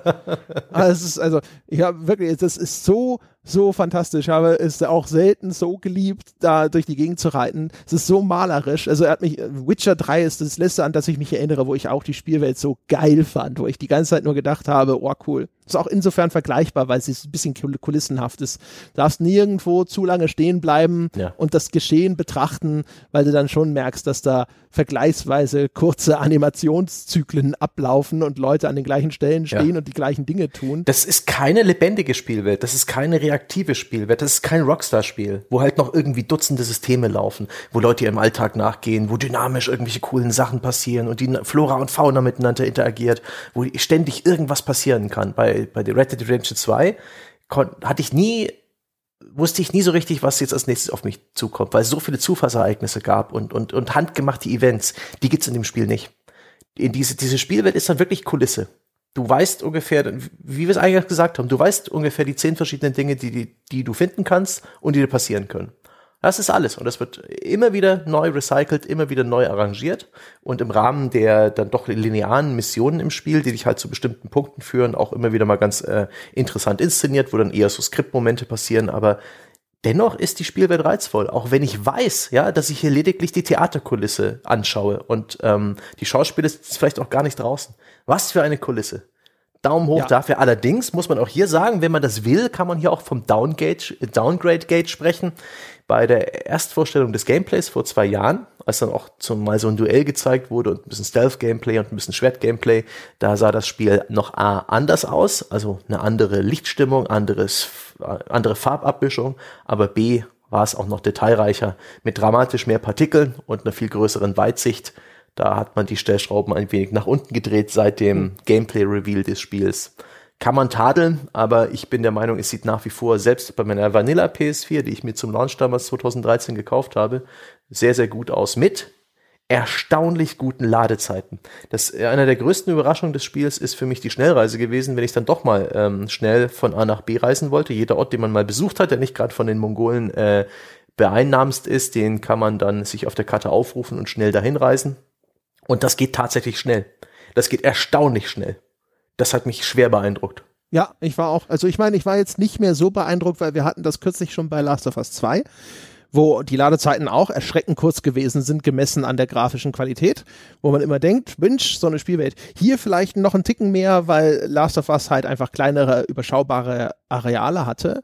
Und hier mit der Open World denkt man, ja, da muss es vielleicht noch mehr in den Speicher laden, wie auch immer sie das gemacht haben. Fantastisch kurze Ladezeiten äh, beim Fast Travel und aber auch beim Sterben, was halt mhm. immer, immer, immer ein Vorteil ist, weil du genau dieses Experimentieren, ich reite an so einem Camp vorbei, äh, ist ein Fischerdorf von den Mongolen eingenommen, ich sehe, das sind Geiseln und dann denke ich mir so, naja, probierst du es mal kurz. Und wenn es mir zu blöd wird, dann lass ich es bleiben. Aber das Scheitern ist nicht so ein, äh, und jetzt warte ich 30 Sekunden, sondern ne, da wird relativ schnell neu geladen und dann sind relativ gnädig verteilte Checkpoints und dann gehst du es halt nochmal neu an oder auch nicht. Und das ist halt sehr, sehr gut. Ja, das ist äh, extrem wichtig dafür, auch die, die Lust nicht zu verlieren und nicht gefrustet zu werden. Ich habe das Spiel ja bewusst auf hart gespielt, auf dem höchsten Schwierigkeitsgrad, weil ich im Vorfeld eben auch schon mitbekommen habe, dass man wohl ähm, im Spielverlauf relativ schnell ein bisschen overpowered ist. Das ist so das, was ich grob mitgenommen habe aus dem bisschen, was ich gelesen habe und habe mir gedacht, Mensch, ich hast eh Lust drauf, ähm, auf, auf also ich, ich würde jetzt nicht ertragen, noch, noch mal so ein beliebiges ähm, Spiel zu spielen. Ich, ich hätte The Last of Us zum Beispiel auch vielleicht auf schwer spielen sollen, weil dann werden mir vielleicht die Kämpfe nicht so, so, so, ja, zu viel, zu lang, zu gleichförmig vorgekommen. Ähm, Jawohl, auch, auch eine gute Frage. Ich habe es jetzt jedenfalls mal probiert und das Spiel auf schwer gestellt und da habe ich schon verdammt oft ins Gras gebissen. Das gehört dazu und da war es echt wichtig für mich, dass ich dieses jetzt nochmal Jetzt nochmal. Okay, jetzt nochmal. Ne, fuck it, jetzt nicht mehr. Aber ich hatte, ich hatte nie genügend Leerlauf, um irgendwie frustriert aufzugeben. Ich war schnell genug wieder im Spiel, dass es mich eigentlich nicht groß frustriert hat. Super. Ja, ich habe ein bisschen hin und her gewechselt. Ich glaube, die meiste Zeit werde ich schon immer noch unterm Strich auf normal gespielt haben. Zwischendrin habe ich mal und bin ich mal auf hart unterwegs gewesen. Und ich fand auch den normalen Schwierigkeitsgrad nicht schlecht austariert. Und da kommen wir jetzt zu dem wahrscheinlich essentiellsten Grund dafür, glaube ich, warum das Spiel so gut bei mir angekommen ist. Es ist nicht eines dieser Spiele, die sich hingesetzt haben und gesagt haben, was ist unser kleinster gemeinsamer Nenner, was Zugänglichkeit angeht. Mhm. Wo, wo, wie können wir diesen Stein sozusagen so lange in den Ozean werfen, bis er als Glas wieder rauskommt, sondern das Ding verlangt von dir schon immer wieder Kompetenz und auch das Erlernen dieser vielfältigen Spielmechanismen. Also ich habe es ja schon gesagt, es gibt zum Beispiel unterschiedliche Kampfstellungen, die man einnehmen kann. Es gibt den Moon Stance, also Mondkampfstellung. Äh, Dann gibt es hier, was gibt's noch? Es gibt Rock, es gibt Water und es gibt noch eine, die ich gerade nicht äh, weiß. Ist ja auch egal. Die sind alle nützlich gegen verschiedene Gegnertypen. Ähm, also es gibt so Leute, die kommen mit Speeren oder Hellebarden auf dich zu. Es gibt welche, die tragen Schilde. Es gibt ganz große, bullige. Das sind dann halt so, so, so quasi die Mittelgegner, ne? Das mhm. sind so die, die richtig viel Schaden aushalten und auch richtig viel äh, austeilen und sowas. Für die gibt es dann eine eigene Kampfstellung und dann noch die Leute, die normal mit Schwertern kämpfen. Und es lohnt sich extrem, wirklich in dem Spiel, zwischen diesen verschiedenen Stances hin und her zu switchen, sobald du das erlernt hast Das macht einen erheblichen Unterschied, insbesondere wenn es darum geht, ihre Deckung zu durchbrechen. Mhm.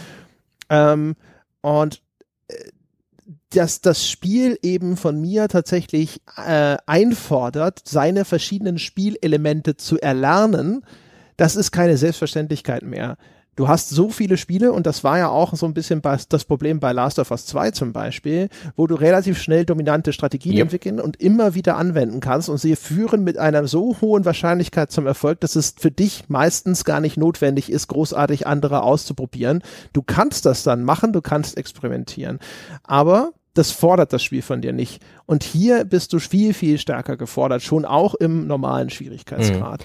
Da war ich auch echt angenehm überrascht, wie, wie sie halt die Schwierigkeit äh, so mit der Zeit hochregeln. Nachdem ich den ersten Teil der Insel befreit habe und in Akt 2 überging, da hatte ich den Moment, wo ich mir gedacht habe, boah, ey, jetzt hast du ein Drittel des Spiels hinter dir. Ob das jetzt, ob, ob das noch mich länger interessieren kann, wie, wie soll mich das weiter fordern? Jetzt nochmal dasselbe, doppelt so lang, ich weiß nicht. Und dann wurde mir so richtig der Hintern versohlt von viel aggressiveren, äh, besser gepanzerten Gegnern, die, wo ich nicht mehr so leicht mit dem Bogen irgendwelche Kopfschüsse verteilen konnte, weil sie jetzt plötzlich auch die Bogenschützenhelme auf hatten, wo plötzlich neue Gegnertypen auftauchten, ganz anders bewaffnet, wo sie plötzlich mit Bomben geworfen haben und wo plötzlich irgendwelche Adler ja, im Himmel kreisten und mich entdeckt haben beim Schleichen. Und ich dachte mir, ah, Okay. okay, verstehe. Nice, nice. Okay, wir schauen wir mal, was wir machen können. Und das hat, äh, das, diese allmähliche Eskalation hat sehr gut funktioniert. Und ähm, auch gerade die Gegner wurden dann aggressiver und sie haben mir weniger Zeit gelassen, um irgendwie äh, zu reagieren und mich äh, dahin zu stellen. Und das ist auch echt ein einigermaßen komplexes Kampfsystem. Es ähm, ist nicht wie ein Assassin's Creed oder ein Batman, wo du ausschließlich auf die, auf den Hinweis wartest, die Kontertaste zu drücken und du besiegst die Gegner. Sondern du musst mit den Stances arbeiten, du musst deine Tools nutzen, du musst auch mal aggressiv sein. Tatsächlich ist das Parieren und Kontern in diesem Spiel sehr, sehr mächtig. Aber es ist nicht die ein, es ist nicht die eine dominante Spielstrategie. Und das ist sehr fein. Und das ist auch sehr schön, wie du im Spielverlauf mehr und mehr Erfahrung sammelst, mehr und mehr Talentpunkte ähm, bekommst und dadurch auch mehr und mehr Moves freischaltest, die, die, die, die sich auch wirklich lohnen zu lernen. Da erinnert es mich ein bisschen mhm. an Bayonetta oder andere so Platinum Games Spiele, wo man dann eben immer mehr Kombos lernt, also wo es dann auch darum geht, mal eine Taste gedrückt zu halten und danach zu tippen und sowas oder in bestimmten äh, Momenten eine Tastenkombination zu drücken. Dein Repertoire an Kampfmoves wird immer immer komplexer und vielfältiger und so gewinnt dann eben auch das Kampfsystem immer mehr an Möglichkeiten, an Flexibilität, an Komplexität. Du hast plötzlich viel mehr Gadgets und und Tools, die du im Kampf nutzen kannst und so sogar im letzten Drittel des Spiels werden noch völlig neue, ja so ähm, Interface-Elemente und Superkräfte freigeschaltet, in Anführungszeichen. Das ist echt angenehm, wie viel Zeit sie sich lassen, um, um all ihre, ihre Facetten des Kampfsystems so in der Spielzeit rein zu verteilen, so dass es immer irgendwas Neues gibt, was Neues zum Ausprobieren, was Neues, auf das man hinarbeiten kann. Und das hat mich echt erstaunlich gut motiviert, weil das Kampfsystem sich eben auch gut anfühlt. Es ist, es, es erfordert mich nicht nur, sondern es sieht auch geil aus. Ja, also wir hatten in der Folge zu Wie lang ist zu lang, hatten wir ja mal hingewiesen und es erwies sich jetzt äh, nochmal als sehr treffend auf diesen Essay von dem Fabian Fischer, in der damals darüber geschrieben hatte, warum erscheinen einem denn viele AAA-Spiele zu lang und hatte das dann damals äh, festgemacht daran, dass das Gameplay einfach zu schnell dem Spieler nichts Neues mehr liefert, das er erlernen muss. Das heißt also, deine Lernkurve als Spieler flacht viel zu schnell ab.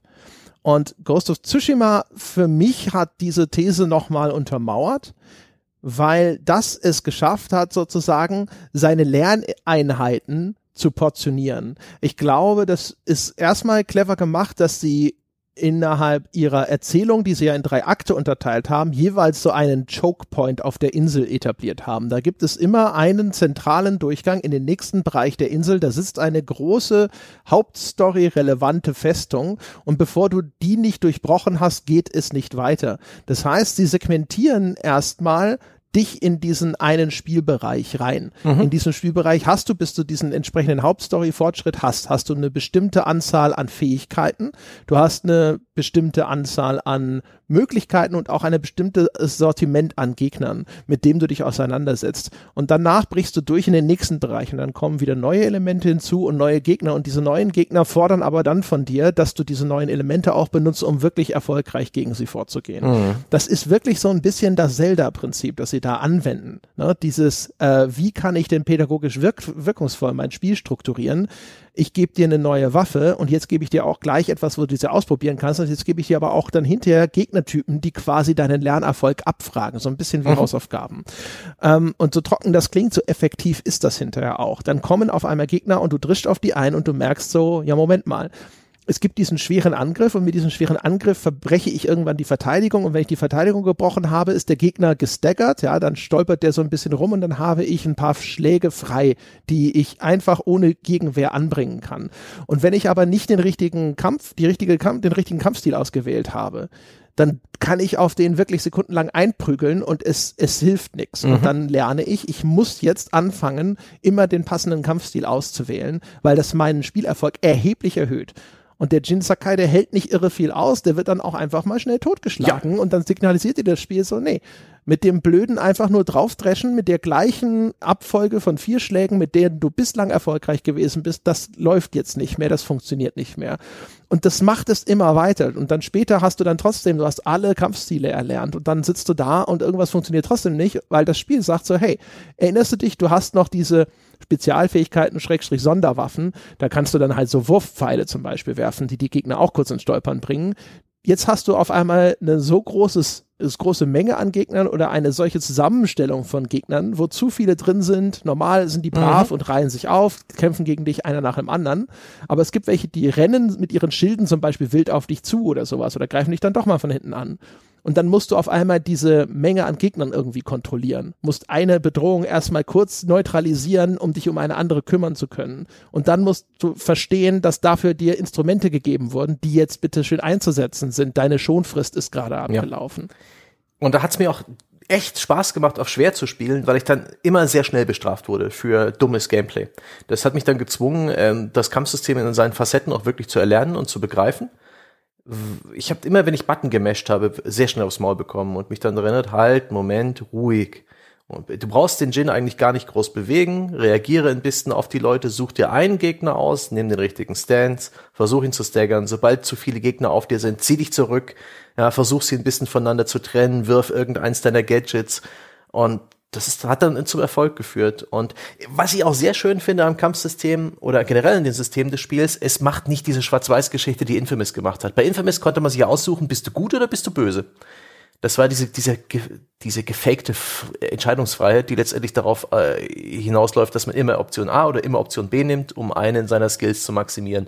Bei Infamous war das der böse, feuerwerfende Superheld oder der gute mit den, äh, ja, mit den Stromfähigkeiten. Und da musste man sich entscheiden. Und in dem Spiel gibt's auch ein Stück weit eine, eine Trennung zwischen Ehre, ja, etwas, was der eigene Onkel, der, der Lord äh, Sashima, wie hieß der? Äh, Tsushima? Tsushima? Ja, ich, ich bin mir jetzt nicht mehr sicher. Ähm, Saitana? Ach, egal. Was dein Onkel halt predigt, Ehre. Ja? Das ist ein bisschen dick aufgetragen, wird auch bierernst immer wieder, äh, immer wieder auch mit, mit Flashbacks ähm, unterstrichen dass ein Samurai ja, seinem Feind in die Augen schaut, ja, dass ein Samurai den offenen Konflikt, den ehrhaften Tod, ja, das Messen Mann gegen Mann sucht, so und nicht anders, ja, die Samurais haben Ordnung auf Tsushima gebracht, ja, vorher war hier Unordnung, ja, der Shimura heißt Shimura, ja. Ah, Shimura Sensei. Und, und das ist etwas, das unterstreicht das Spiel immer wieder und ähm, in der Story des Spiels wird man auch immer wieder damit konfrontiert, dass das, was du machst, indem du halt Leute ermeuchelst, aus den Schatten, aus dem Schleichen heraus, indem du Dinge wie Giftpfeile benutzt, ähm, das damit gegen deinen Kodex verstößt. Das ist ganz witzig gemacht. Da gibt es teilweise sogar mitten im Gameplay, während du gerade irgendwas, irgendeine Nebenmission spielst und dann dein neues äh, Ninja-Gadget ein bisschen Probe fährst, gibt's dann plötzlich einen ganz kurzen Flashback zu, ähm, zu einem Gespräch zwischen dem jungen äh, Jin und seinem Onkel, wo sein Onkel darauf hinweist, dass er, es ist nicht ehrenhaft, jemanden hinterrücks zu ermorden. Und Ja, genau, das sind die Erinnerungen dann hm. an die Lektion, die dir irgendwann mal äh, Erstaunlich wurde. wirkungsvoll, wenn das einfach so eingestreut ist, nicht im Rahmen einer Hauptmission, sondern einfach mitten in deinem Freeform Open World Gameplay. Aber du hast ja. halt in diesem Spiel nicht die, du musst dich nicht entscheiden. Spiele ich die ehrenhafte Variante oder die unehrenhafte Variante? Das wird einfach nur mehr Optionen werden freigeschaltet. Die Klaviatur dessen, aus dem du auswählst, wird größer, so dass du dann beides machen kannst. Du, du kannst ehrenhaft kämpfen und da gibt's diese wunderbare Stand-off-Funktion ja, des Showdowns. Ich kann zu so einem Barbaren-Nest gehen, Mongolen-Nest und sagen, hier, schickt euren besten Krieger und dann gibt's so eine kleine Mechanik, wo die dann, wo du einfach sagst, fuck it, ja, ich will jetzt gegen euch kämpfen. Das, das kenne ich aus noch keinem Open-World-Spiel, wo man einfach die ehrenhafte Variante wählt, weil äh, bei Far Cry und Co., da wird ja immer alles so arrangiert, dass man da schon ein bisschen schleicht und da schaltest du einen Alarm aus und genauso kann man das ja auch spielen. Aber hier gibt's eben immer noch die Option, einfach die ehrenhafte Methode zu wählen und den offenen Kampf, genau. das Duell Durch die vor Tür rein. Ja. Ich bin zum Kämpfen hier. Ja, bringt, bringt mir was, das Beste, das ihr habt. Diese Standoff-Mechanik ist übrigens äh, sensationell, weil sie auch ein Mikrokosmos äh, zur Veranschaulichung dessen ist, was mhm. ich über die Kampfmechanik erzählt habe. Also erstens, sie ist sensationell geil. Ja, das weil ist das die diese das ist halt einfach so so die ultimative coole Fantasie. Ja. Die passt in dieses ganze Erzählgerüst von mhm. Ehre. Ehrenkodex. So verhält sich der Samurai, ja. Du schaust deinem Gegner gefälligst in die Augen, du gehst hin und sagst so, hey, wir kämpfen jetzt, du bist offensichtlich ein böser äh, Mongole, der hier in meine Länder eingefallen ist, aber, ja, ich, ich springe nicht aus dem Gebüsch und schramm dir ein Messer, Messer zwischen die Rippen. Nein, ich stelle mich vor das Tor des Dorfes, das du eingenommen hast und sage, bitte, komm raus, wir klären das jetzt. Wir gehen vor die Tür. Ähm, also das passt sozusagen auch da wieder super. Und dann aber diese Mechanik ist super simpel eigentlich. Du hältst eine, die Dreieckstaste gedrückt, mhm. dann steht dir da dieser Krieger erstmal gegenüber in der simpelsten Form, das lässt sich hinterher noch erweitern. Und irgendwann fäng, macht er seinen Move, ne? dann mhm. greift er dich an und dann lässt du diese Taste los und dann schlitzt er ihn quasi mit einem Schlag weg. Dann ist es erstens so das wunderbare Bushido Blade Ideal, ein mhm. Schlag tot. Es ist ein reiner Reaktionstest. Taste loslassen in dem Moment, in dem du die, äh, den Angriff erkennst. Aber dieses System wird auch erweitert im Laufe des Spiels. Ja. ja. Dann, die fangen dann, die sind am Anfang sind zum Beispiel, ist dein Reaktionszeitfenster ziemlich groß. Die rennen auf dich zu und du hast wirklich so das fast eine Sekunde oder so Zeit zu reagieren. Hinterher wird dieses Reaktionszeitfenster immer kleiner. Die sind viel schneller im Angriff. Zum Beispiel steht da auch einmal einer mit der Lanze, der auch viel schneller an dir dran ist. Und dann fangen sie an, Finden zu machen. Dann zuckt er nur so ein bisschen und versucht von dir eine Reaktion zu provozieren, dass du, ja, äh, hektisch in Panik deine Dreieckstaste loslässt und wenn du das machst und zu früh reagierst, dann weicht er deinem Schlag aus und dann kassierst du eine. Und ähm, diese, diese Finden werden immer ausgefeilter, schwieriger zu lesen, plus ein verkürztes Reaktionszeitfenster, so dass ich sogar bis hinter, also am Ende des Spiels nach hunderten von diesen Standoffs, habe ich Fehler gemacht und äh, hab's vermasselt. Ja. Das ist echt ja. gut, dass sie das bis, bis zum Schluss ist es nicht selbstverständlich gewesen. Und das war mit meine liebste Spielweise. Ich habe dann die coole, ähm, äh, so, wie heißt der Nachname nochmal? Ich habe so ein Riesenproblem mit diesem Nachnamen. Äh, Sekiro? Nein. Jin? Wie heißt der Name? Sakai. Sakai, genau, die Sakai-Familienrüstung, die man im Storyverlauf irgendwann sich anzieht, die hat einen Bonus. Da kann man dann, das kann man ohnehin upgraden, also was man alles upgraden kann an dem Spiel. Jeden, jeden Zipfel kann man upgraden mit Talentpunkten und äh, kann man dann irgendwann das Talent freischneiden, schalten, dass man nicht bloß einen Gegner mit einem Tastendruck bei diesen Standoffs ähm, tötet, sondern noch zwei weitere, indem man auch reagiert. Die kommen dann angelaufen und dann muss man auch im richtigen Moment noch eine Taste drücken. Seine Rüstung kann man dann auch noch upgraden, dass man dann zwei weitere hat. Das heißt, man kann mit einem Tastendruck und diesem Reaktionstest, der bis zum Schluss fordernd bleibt. Der Trick ist übrigens auf die Füße zu schauen. Ne? Das hast du hoffentlich irgendwann gemerkt, dass sie erst Natürlich. ja sehr gut, dass sie erst wenn sie die Füße bewegen, muss man muss man zuschlagen. Ähm, da kann man dann praktisch mit einem Tastendruck und ein bisschen Timing fünf Leute umbringen. Das ist eigentlich fucking OP overpowered. so, teilweise ist das das halbe Gegnerkontingent. Teilweise schaffe ich das, ein, ein, Gegner, eine Gegnersiedlung, also so, so, so, so, so was rot markiertes, so eine Gegnerbasis, was auch eine der Sammelaufgaben, nachdem das Spiel durchgespielt hat, ist, wenn man die ganze Insel befreien will, da, da gibt es viel zu tun. Ähm, teilweise schaffe ich das wirklich, fünf Leute sind erledigt mit, mit diesem Instant Kill, was ich, was overpowered ist, aber sich auch geil anfühlt. Das ist mm, mm, vom Feinsten. Der wird und, aber auch erst zu einem Zeitpunkt overpowered, wo es dann nicht mehr so schlimm ist. Ja, das stimmt schon. Und, und dann hat man dann vielleicht noch irgendwie eine äh, genügend Resolve-Punkte. Es gibt äh, neben der Gesundheitsenergie auch so eine Art, wie ist denn das, um es am besten ins Deutsche zu übersetzen? In Punkten Ausdauer. An, Ausdauer oder Standhaftigkeit und die kann man verbrennen für mehr oder weniger über ja, überstarke Attacken, die auch automatisch Gegner mit Sicherheit, mit an Sicherheit grenzender Wahrscheinlichkeit umbringen. Und später, ganz gegen Ende des Spiels, wird dann auch eine Zusatzfähigkeit freigeschaltet, dass wenn man äh, sieben Gegner tötet, ohne selber Schaden zu nehmen, dass man dann auch noch einen äh, den Ghost Stance kriegst ja, du dann eine Art ne? dämonische Spezialattacke. Das ist dann das, das, das Gameplay ist in Schwarz-Weiß getaucht. Ja. Ein Gewitter. In dem Moment ist ein Gewitter am Start und mit jedem und der Donner Gegner äh, äh, weichen verängstigt vor dir zurück, Ja. lassen die Waffen sinken, weil du auf einmal, also das ist aber auch, auch da wieder, das ist schön integriert. Oh. Erstens mal in diese ganze äh, Kultur wieder, Mhm. ne? diese Geister- und Dämonenmythologie Japans und zum anderen aber auch, bis zu diesem Zeitpunkt bist du schon der Ghost of Tsushima. Ne? Mhm. Du bist diese, dieser äh, merkwürdige Attentäter, der überall ganze Mongolenhorden ausgerottet hat. Und das ist dann halt so, das würde sozusagen so hinstellen, ne, hier, dann wisst ihr, wer ich eigentlich bin. Und alle so, oh, oh mein Gott, nein. Ja. Das ist ja also, fantastisch auch, wenn man später die Möglichkeit bekommt, sehr spät im Spiel, die Anführer der Gegnercamps aus dem Stealth heraus zu köpfen. Ne, um vor den Augen ihrer, ihrer Untergebenen und sie damit in Angst und Schrecken zu jagen, aber wirklich dann äh, verängstigte Gegner, die schon sich gar nicht mehr wehren, weil sie so viel Angst vor, der, vor dem Dämon haben, vor der lebenden Legende, die du inzwischen geworden bist, was auch äh, in der Story wieder reflektiert wird. Ähm, das ist so eine geile Power-Fantasie und mit jedem Gegner, den man dann niedermetzelt, ertönt ein Donnerschlag und Blitze zücken durch die Nacht. Das Bild und, färbt sich rot. Ah, Ja. oh, ist das gut. Das Es wird nicht langweilig. Und überhaupt Das die. ist wirklich geil. Also und man kann wirklich nicht äh, äh, ausreichend unterstreichen, wie geil die Momente der, der, Ja. der Fantasy in dem Spiel sind. Vor allem auch, also wirklich, das Standoff am Anfang. Ich habe wirklich auch bis zum Schluss, man trifft immer wieder unterwegs diese später völlig irrelevanten Patrouillen und so, Mhm. diese Kleinstereig Zufallsereignisse.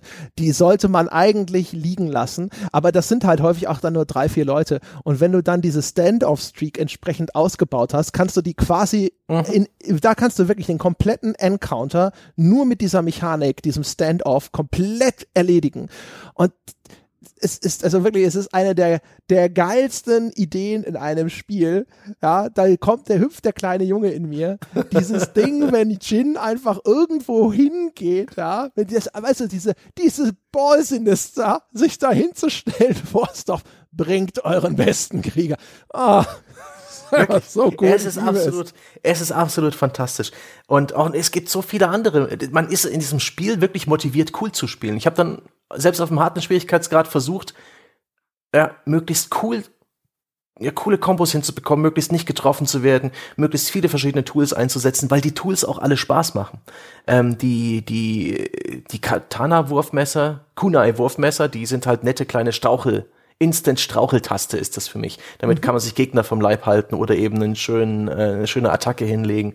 Ähm, ich habe dann mir wirklich Mühe gegeben, so ein paar äh, komplexere ähm, Kombos mitzulernen, diese, diese Angriffe, die man so ein bisschen aufladen muss, draufzusetzen. Ich habe dann viel auch mit diesen Sprengbomben gearbeitet. Die Rauchbombe ist fantastisch, weil sie dich ganz kurz wieder so dir die Möglichkeit gibt, ein paar Stealth-Kills hinzulegen, weil die Gegner verwirrt sind. Die Rauchbombe ist exzellent inszeniert. Also die Raucheffekte in diesem Spiel generell, das ist das ist nicht diese eine große seltsame Wolke, die dann über der Spielwelt liegt, die alles so ein bisschen scheiße aussehen lässt, sondern das ist so ein, so ein Bodennebel wie in der Disco, der, der also durch die Gegend sprüht und einfach nur mm, aussieht.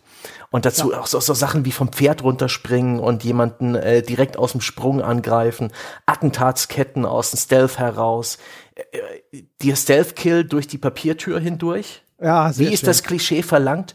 Und dazu eine, also eine fantastische Animation, was das, ähm, was die Wirkung angeht, wie das Schwert auch wirklich im Gegner stecken bleibt und dann noch mit einem zweiten Ruck durch ihn hindurch gerissen wird, wenn der Schlag tödlich war. Die, die Coolness, ja, dass es eine dedizierte Taste gibt oder eine Wischgeste, um das Blut vom Schwert zu schütteln oder zu streichen. Da gibt es verschiedene Animationen und das Schwert langsam einzustecken. Eine Animation, die da auch Priorität hat und die ziemlich lange dauert, aber das ist einfach nur cool und auch die Möglichkeit, ähm, sich zu verneigen mittels einem Wischen übers Touchpad. Das ist, ja, bra- braucht man nicht. Das ist rein optional, aber man kann sich nach dem Gemetzel bei der Leiche seines Gegners verbeugen. Mua. Mua. Ja, es ist, ist wirklich, das ist ein Traum. Auch dann, äh, dann hinterher spielmechanisch zum Beispiel. Ähm, es gibt äh, das typische Aufblitzen von Attacken, mhm. um zu signalisieren, welche Typ Attacke das ist. Rotes Aufblitzen bedeutet, die ist nicht blockbar, die ist mhm. auch nicht parierbar, da hilft nur Ausweichen. Es gibt eine Ausweichtaste, die kannst du dann auch wieder ausbauen, dass es eine Ausweichhechtrolle wird zum Beispiel. Mhm. Ähm, und auch da, du kannst dann hinterher auch deine Fähigkeiten so erweitern, dass du dann das Ausweichen kannst. Du ganz kurz einen Ausweichschritt machen bei diesen schwerfälligen Gegnern mhm. und dann ganz schnell wieder zustechen und sowas. Und diese Mechaniken dann zu lernen und dann hinterher in so einem Kampfgetümmel immer sehr schön dann organisch darauf zu reagieren. Es sieht natürlich nicht immer cool aus sozusagen, mhm. weil das sind dann natürlich sehr mechanisch die immer gleichen Combo abfolgen. Man darf sich nicht vorstellen, dass das jetzt äh, so diese Sorte Actionfilm zum Mitspielen ist von der reinen Ästhetik des Zuschauens beim Kampfgeschehen, sondern der Flow, der dabei entsteht bei dir. Mhm. Und wenn du so eine wirklich lange Phase hast, wo alles einfach passt und mhm. das wird dann hinterher wieder aufgegriffen und unterstrichen von dieser Ghost-Mechanik, wo du ja relativ viele Gegner äh, besiegen musst, ohne ja. ein einziges Mal getroffen zu werden. Das heißt also, deine Smoothness, dein, dein Flowen, ja, dass du wie Wasser bist sozusagen, ausweichst ja. und nie getroffen wirst und einen Gegner nach dem anderen ausschaltest, wird dann belohnt, weil die Leute sozusagen dann sehen, oh Gott, ja, die letzten sieben Leute haben ihm keinen einzigen Kratzer zufügen können, bevor sie ins Gras gebissen haben und dann kannst du quasi diese Ghost-Mechanik ja. auslösen. Das, das alles zusammen spielt halt richtig gut zusammen. Das ja. ist richtig, richtig cool. Auch das Parieren zum Beispiel ist echt nicht einfach. Die, die, die Gegner machen natürlich immer das, was Gegner in Spielen so machen. Ne? Die machen Ausholbewegungen, machen bestimmte Animationen, an denen du ablesen kannst, jetzt kommt diese oder jene Attacke. Ähm, und die Anzahl an unterschiedlichen Gegnertypen ist gar nicht mal so groß. Das ist vielleicht das, wo man am ehesten auch nach hinten raus sagen könnte. Es wäre schön gewesen, wenn es vielleicht noch mehr Varianz gegeben hätte, aber es ist eine sehr gute Mischung. Mhm. Ja da sind wir wieder bei dem Ding, was ich ja auch schon mal bei Deckungsshootern und so, es braucht halt eine gute Mischung aus Gegnern und es ist eine gute Mischung aus Gegnern, ähm, die dich dann halt auch in ihrer Zusammenstellung immer neu fordert. Ne? Ah, jetzt kommt noch so ein großer Typ mit dem Schild, ja. Und wenn der mit dem Schild nach vorne rennt und alles aus dem Weg rammt, dann musst du reagieren. Ja, du kannst nicht an diesem Gegner dranbleiben, sondern der bombt dich durch den halben Level, der macht viel Schaden, das ist alles Blödsinn und dann im Kampf immer diese Sekundenentscheidung mit diesem immer größer werdenden Instrumentarium, wo du dann unterschiedlich drauf reagieren kannst auf diese Situation, ist halt echt cool. Es war bis zuletzt spannend und interessant. Mhm. Und da fügt sich auch sehr gut die die Ausrüstungs- und Upgrade-Funktion des Spiels mit rein. Denn am Anfang war ich ein bisschen vor den Kopf gestoßen, als ich mir die erste in Nebenaufgaben umständlich zusammengesuchte Bonusrüstung äh, besorgt habe. Geil, eine neue Rüstung. Ich habe irgendwann festgestellt, die ist ja gar nicht besser als meine aktuelle Rüstung. Die ist bloß anders. Die, die hat andere Akzente. Das ist eine Rüstung, die habe ich freigeschaltet, die hat einen Fokus auf äh, Defensive. Da bin ich ein bisschen wehrhafter, aber ich mache ein bisschen weniger Schaden. Und man kann dann auch sein Schwert upgraden, aber nur das eine Schwert. Es gibt kein zweites Schwert, weil du hast ja das eine. Und das finde ich so schön. Ja, in den meisten anderen Spielen gibt's halt tausend Waffen, ja, die man, die man mehr Ausrüstungen besser regieren. Da gibt's relativ lineare Upgrade-Pfade für sowohl deine Rüstung als auch dein Schwert. Die werden dann einfach besser. Auch dein Bogen kann man upgraden. Da hängt noch eine Ressourcensammelei dabei.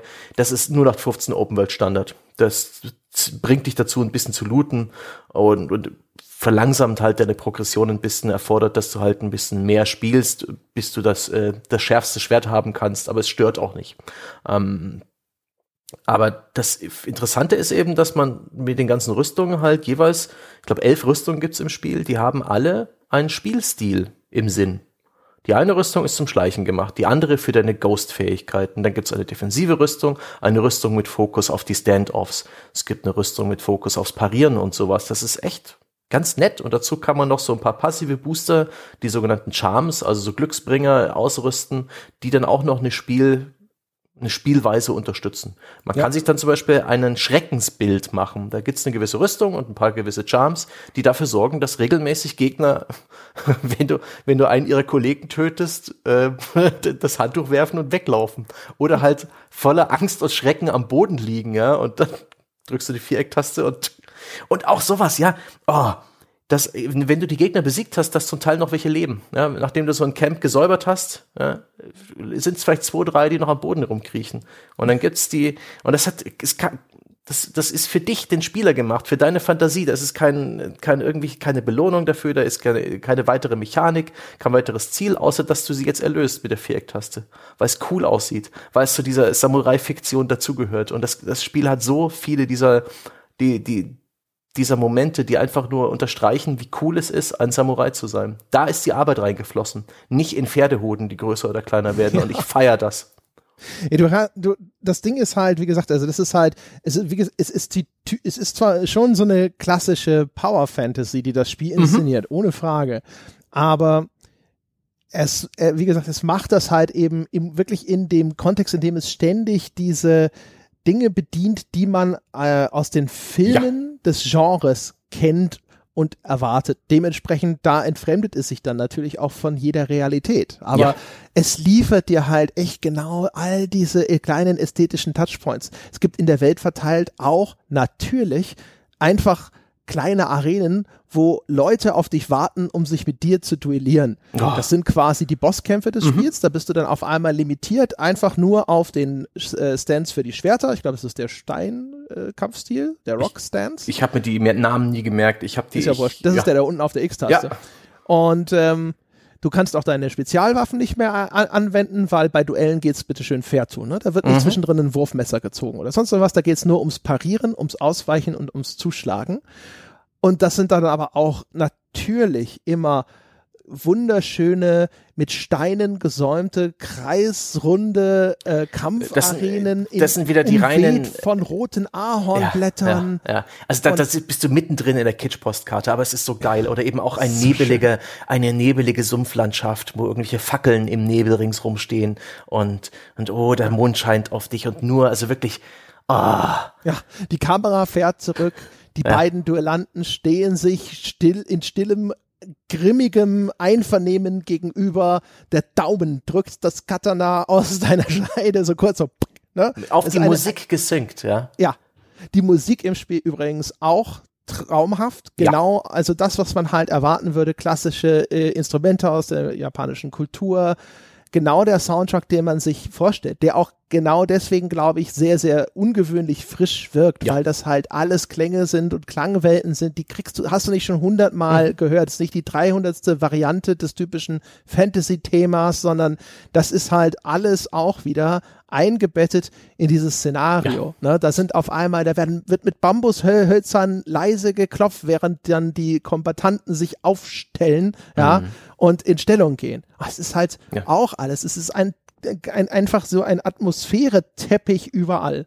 Ja, auch diese, die japanischen Trommeln, ich glaube, wie heißen die, äh, na, auf die Schnelle komme ich jetzt nicht drauf, die, den hört man das an, die, die Flöten sind eindeutig aus dem asiatischen Kulturraum, die Musik schwillt hier und da auch zu einem richtigen Orchester-Soundtrack an, der wirkt dann westlich. Aber das fügt sich immer wieder äh, ganz wunderbar ein. Das ist kein Bruch. Ähm, die Mongolen, äh, da hört man immer wieder diese Halsgesänge, die auch wirklich aus der Region stammen, die so angenehm exotisch, so fremdartig sind und die teilweise auch, die man in den Camps hört, weil die Leute dann wohl irgendwie rumsingen. Und das ist, das ist ein tolles, eine tolle Audiokulisse und insbesondere die Art und Weise, wie die Audiokulisse auf die, auf das, auf das Gameplay abgemischt ist.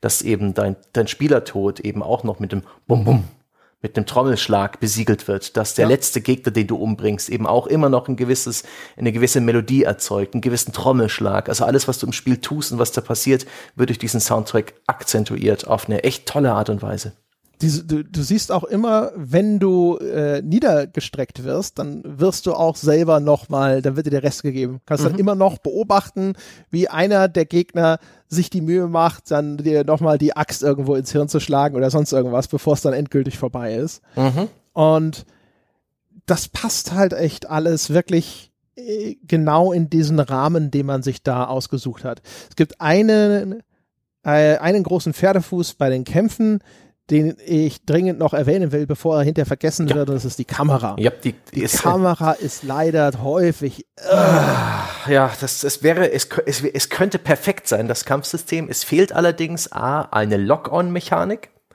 Also man, man muss den, oh, den, ja, den Stick in eine gewisse Gegend bewegen und hoffen, dass äh, Jin jetzt den richtigen Gegner angreift. Das funktioniert in der Regel, manchmal aber auch nicht. Und, Und dann die, ist es natürlich auch echt frustrierend. Ja. Ne? Also du willst Ja, irgendwo hinstürmen, Bogenschützen zum Beispiel brauchen ganz wenige Schläge und dann sind die weg, sind aber super nervig, wenn du sie Mhm. stehen lässt. Was du häufig also machen kannst, ist, du sprintest einfach durch die Gegner durch und schaltest halt schnell den Bogenschützen auf. Und wenn da aber ein Pulk von Gegnern ist und Jin, der Depp, greift den Falschen an, Mhm. äh, da entfernt sich von dem Bogenschützen, du kriegst den Pfeil in den Nacken und das war's. Ja. Dann denkst du halt so, ja, Ja. Dazu vielleicht noch, ähm, ist das Kampfsystem jetzt auch nicht das griffigste auf der Welt. Das ist ein bisschen träge. Es gibt diese Animationspriorität. Das heißt, wenn du irgendeinen Angriff ausgelöst hast, dann musst du erst abwarten, bis der zu Ende ist. Da kannst du nicht einfach so rauscanceln. Äh, andere Actionspiele sind da griffiger, sind da direkter, aber das, ich finde, das ist alles sehr gut steuerbar. Die Kamera ist mit Abstand, mit Abstand der größte Pferdefuß, verantwortlich für viele meiner Tode und ein regelmäßiger Erzeuger von Frust, weil ich, äh, ich hatte auch schon mal Gegner, die habe ich bekämpft und alles, was ich gesehen habe, ist ein Wildschwein am Spieß. Ja, ich habe auch, ich habe äh, sogar auch bei den Standoffs, da war es zum Glück wirklich selten, aber da habe ich auch schon da gestanden, sollte dann im richtigen Moment die Taste loslassen, wenn der Gegner auf mich zustürmt und ich habe nur einen großen Tannenzweig äh, Zweig gesehen im Bild. Und in den Kämpfen, was halt viel häufiger der Fall ist, ist, dass die Kamera irgendwo steht und dann verdecken andere Gegner das Bild. Die Kamera hat eine ungünstige Perspektive, sodass du nicht wirklich gut Ja. äh, den Gegner anvisieren kannst, den du eigentlich angreifen möchtest. Sie zeigt dir nicht gut an, ob irgendwelche Gegner von irgendeiner Seite gerade sich dir nähern. Auch äh, Angriffe, die vielleicht aus irgendeiner Richtung kommen. Es gibt da Indikatoren für, aber die Kamera ist halt wirklich kein kategorisch äh, spielzerstörendes Ärgernis. So schlimm ist es nicht. Aber sie ist äh, durchgehend ein Makel an Ja. einem ansonsten wirklich sehr erfüllenden Kampferlebnis.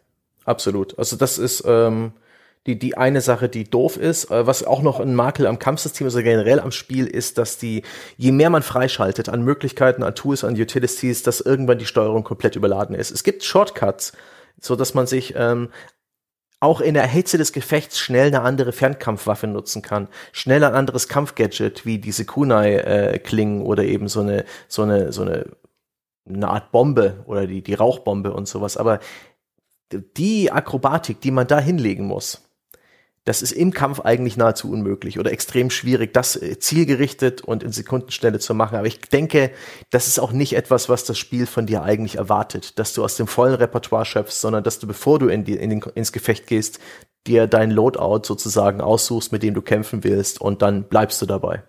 Ja, wobei also der, der fließende Wechsel zwischen den Kampfstellungen, den, den Stances, den Stilen, Der geht. ist ja schon verlangt Ja. und das Wechseln auf eine andere äh, von diesen Spezialwaffen, das funktioniert ja genauso. Das eine Mal hältst du halt R2 gedrückt und drückst dann halt hier Kreis oder Dreieck oder sonst was und in dem anderen Fall hältst du L2 gedrückt und drückst dann nach oben oder so. Aber auch das, du musst halt schon, also das, die Steuerung ist wirklich vollgestopft Ja. und es, aber es dauert halt auch wirklich dann, bis du das wirklich gut beherrscht. Und das Anvisieren, dieses Lockern ist auch bei diesen Spezialwaffen ein zusätzliches Problem, weil du hast dann halt eben diese Wurfmesser oder auch diese Sticky Bombs, Oh ja. die sehr nützlich sind und die willst du aber manchmal auf einen ganz bestimmten Gegner werfen und dann wirft die dumme Sau das ja auf jemanden. da rollst du die Würfel. Wenn du die L1-Taste drückst oder die R1-Taste. Du drückst beide gleichzeitig, R2, R1 glaube ich ist es. Hm. Damit du das so als Quickfire wirst, drückst du beide gleichzeitig. Ich dachte nur, nur eine von denen. Aber ist ja auch. Es ist, Ist ja ja auch. Völlig irrelevant für den Zuhörer zu Hause. Es ist auf Ja. jeden Fall ähm, im Groben und Ganzen wirklich ein, äh, ein gelungenes Kampfsystem mit seinen eindeutigen Schwächen, aber es trägt das Spiel. Ich bin der Meinung, ähm, würde es dieses Kampfsystem nicht geben, wir würden uns hier auskotzen über die generische Formelhaftigkeit des Spiels, ihm eine hübsche Grafik attestieren, aber irgendwann hätten wir Langeweile verspürt. Und so Ja, kommt es glaube. eben durch das Kampfsystem, ähm, dass wir beide noch weitergespielt haben, nachdem das Spiel vorbei war, weil es einfach in dieser Kulisse in dieser Postkarten, ähm, wie man sich das vorstellt, nicht aus der Realität, nicht aus der Geschichte, sondern aus der Fiktion der Samurais. Die wird für dich, ähm, was du bis jetzt im Kino gesehen hast oder vielleicht mal als Serie oder sogar in Animes, sowas ist für dich plötzlich als Spieler erlebbar und die Coolness des Kampfes, Mann gegen Mann oder eben auch die Ninja-Fantasie des Agierens im Schatten, das ist totaler Bullshit. Ja, sobald du auf ein Hausdach kletterst, bist du unsichtbar.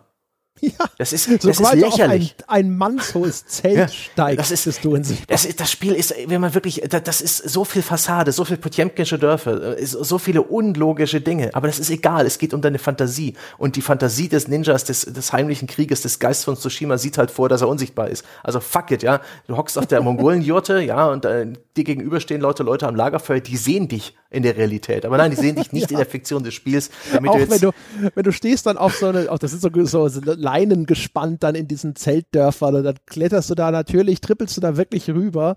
Aber das sind äh, Leute in einer, einer gewissen Distanz. Mhm. Und du bist in deren Sichtfeld. Die stehen manchmal auch auf Wachtürmen oder sowas. Aber das Spiel sagt halt so, nee, Mhm. Nee, nee, wir haben das hier schon so aufgespannt, damit du da unsichtbar langlaufen kannst. Und da an den Deal halten wir uns dann auch. Ja. Ganz selten füllt sich da mal ein Aufmerksamkeitsbalken. Aber ansonsten, die, die Situationen, in denen du tatsächlich unentdeckt bleibst, sind natürlich haarsträubend und idiotisch. Ja. ohne, ohne dass das Spiel dadurch trivial wird. Äh, Das ist, das, das ist echt die Leistung. Ähm, Ich, äh, vielleicht liegt's schon ein bisschen daran, dass ich auf hart gespielt habe, aber ich habe mich regelmäßig dann doch wieder mit zu vielen Leuten gleichzeitig angelegt, einen Fehler beim Stealth gemacht, ähm, bin zu gierig gewesen, zu dreist und habe dann dafür ins Gras gebissen. Ich bis zum Schluss gab es nie den Moment, wo ich, wo ich der Meinung war, nee, das Stealth macht alles kaputt. Ich habe die eine dominierende Spielstrategie entdeckt, weil es auch so viel Spaß macht, das ganze Spektrum auszunutzen. Es, es hat, es, es führt dich halt wirklich gut ein in die Mhm. unterschiedlichen Spielmechaniken. Das heißt, es entsteht nicht dieses Ding, wo du zu früh einfach die dominante Stra- Strategie entdeckt hast, sie immer weitergespielt hast, die anderen nie gelernt hast und dann das Spiel auf einmal ankommt und sagt, jetzt mach das mal, wo du dann sofort diese Vermeidungshandlung ausführst und sagst so, nein, ich exploite lieber die andere weiter, Dankeschön. Äh, und zum anderen, der Rest ist halt auch einfach, der ist halt gut ausgeführt und halt eben aber auch auf eine Art und Weise attraktiv ausgeführt, dass ich das lernen will. Und das alles zusammen sozusagen sorgt hierfür das größtmögliche Wohlgefallen plus natürlich, wie gesagt, ne, also da ist sicherlich auch ein guter Anteil persönliche Präferenz dabei, weil das ist halt, ich, das Zeug mag ich halt, das Ja. ist geil. Ne? Die Ästhetik ist geil, die Fantasie ist geil, der Gin ist gut designt, Die, ich die, mag die das- Rüstungen, Ja, die, die, genau. die, die Möglichkeit, sich da auch wirklich zu verkleiden als ein Samurai mit der Maske, mit der komischen äh, Teufelsfratze, wie du sie haben willst, mit dem absurden Helm, wie du ihn aufhaben willst, dann kannst du auch noch verschiedene Farbschema freischalten und dann noch verschiedene, äh, ja, wie heißt das, so Schäfte, nee, äh, Fütter, Futterale, also Scheiden für deine, für deine Messer und dein Schwert mit verschiedenen Looks. Da ist auch ein bisschen Customization drin, ja, was dir andere Spieler als Mikrotransaktion verkaufen, kann man sich da erarbeiten und freispielen und individualisieren und das ist, boah, das Spiel. Das ist ja eigentlich auch Standardscheiß, ne? Aber hier fand ich es deswegen cool, nicht mal, weil ich es ästhetisch so viel geiler fand, sondern das ist halt das Ding. Also wie gesagt, da greift halt viel ineinander für mich zumindest. Ich fand halt cool, dass das alles wirklich diese diese Anmutung hatte, dass ich dachte so, das ist bestimmt aus zig Zeitepochen zusammengeklaut, sicherlich nicht alles bis ins Detail realistisch, wer weiß das schon, egal. Aber es sieht genauso aus, dass ich mir, wie ich es erwarte und wie ich das in meinem Kopf habe, ne, diese verschiedenen Dämonen, diese Unimasken zum Beispiel, die du da hast und sowas, das kennst du so, du weißt, das gibt es in der Form. Ja? Und ob diese einzelnen Ausprägungen im Spiel dann jeweils tatsächlich so auch noch irgendwie reinpassen, sie sind gut genug, um damit ich als dummer Westler das annehmen kann und das in meine Fantasie integrieren Ja. kann. Und du hast diese Strohhüte von diesen Ronin. Ne? Es gibt also diese, äh, diese herrenlosen Die gewordenen Freiberufler. Samurai, genau, diese Söldner die in dem diese Gruppierung sp- spielt in dem Spiel in der Handlung auch eine Rolle mit den Strawhead Ronins, ne? Und die haben diese ganz typischen Strohhüte auch zum Beispiel, wo vorne ein bisschen Stroh rausgebrochen ist aus einem Hut, der ja sonst die Sicht versperren würde, weil er gleichzeitig quasi rundum Schutz bietet und jetzt dann so ein Sichtfenster reingemacht wurde. Und ich fand halt auch da alleine die diese Konstruktion, ja, mit diesen primitiven Mitteln. Das ist aus Stroh gefertigt und man hat einfach vorne so eine Reihe rausgeschnitten, um da so einen Sichtschlitz entstehen zu lassen. Das war alles cool. Es war interessant, sich das alleine nur Ja. anzuschauen und der Gedanke, dass das teilweise zumindest vielleicht nicht ganz weit entfernt ist von einer möglichen Realität. Das war halt faszinierend, dass, ja. dass das Spiel eben so wenig ins Fantastische ausschlägt, macht dann die Elemente alle irgendwo glaubwürdiger, egal ob sie es wirklich sind oder nicht. Und das hat echt super funktioniert. Ich habe sehr gerne diese Rüstungen angeschaut, mhm. die teilweise nicht mal hübsch aussehen, die sehen komisch aus. Da sind noch mal an den, weißt du, da sind diese als Schulterplatten sind diese seltsamen Holzplatten dran montiert. Du denkst dir, das sieht aus wie ein, so, weißt du, so kein Zufall, dass die ähm, japanischen Roboter-Designs ne, von mhm. hier diesen großen Kampfrobotern von irgendwelchen Mikas oder so auch so aussehen.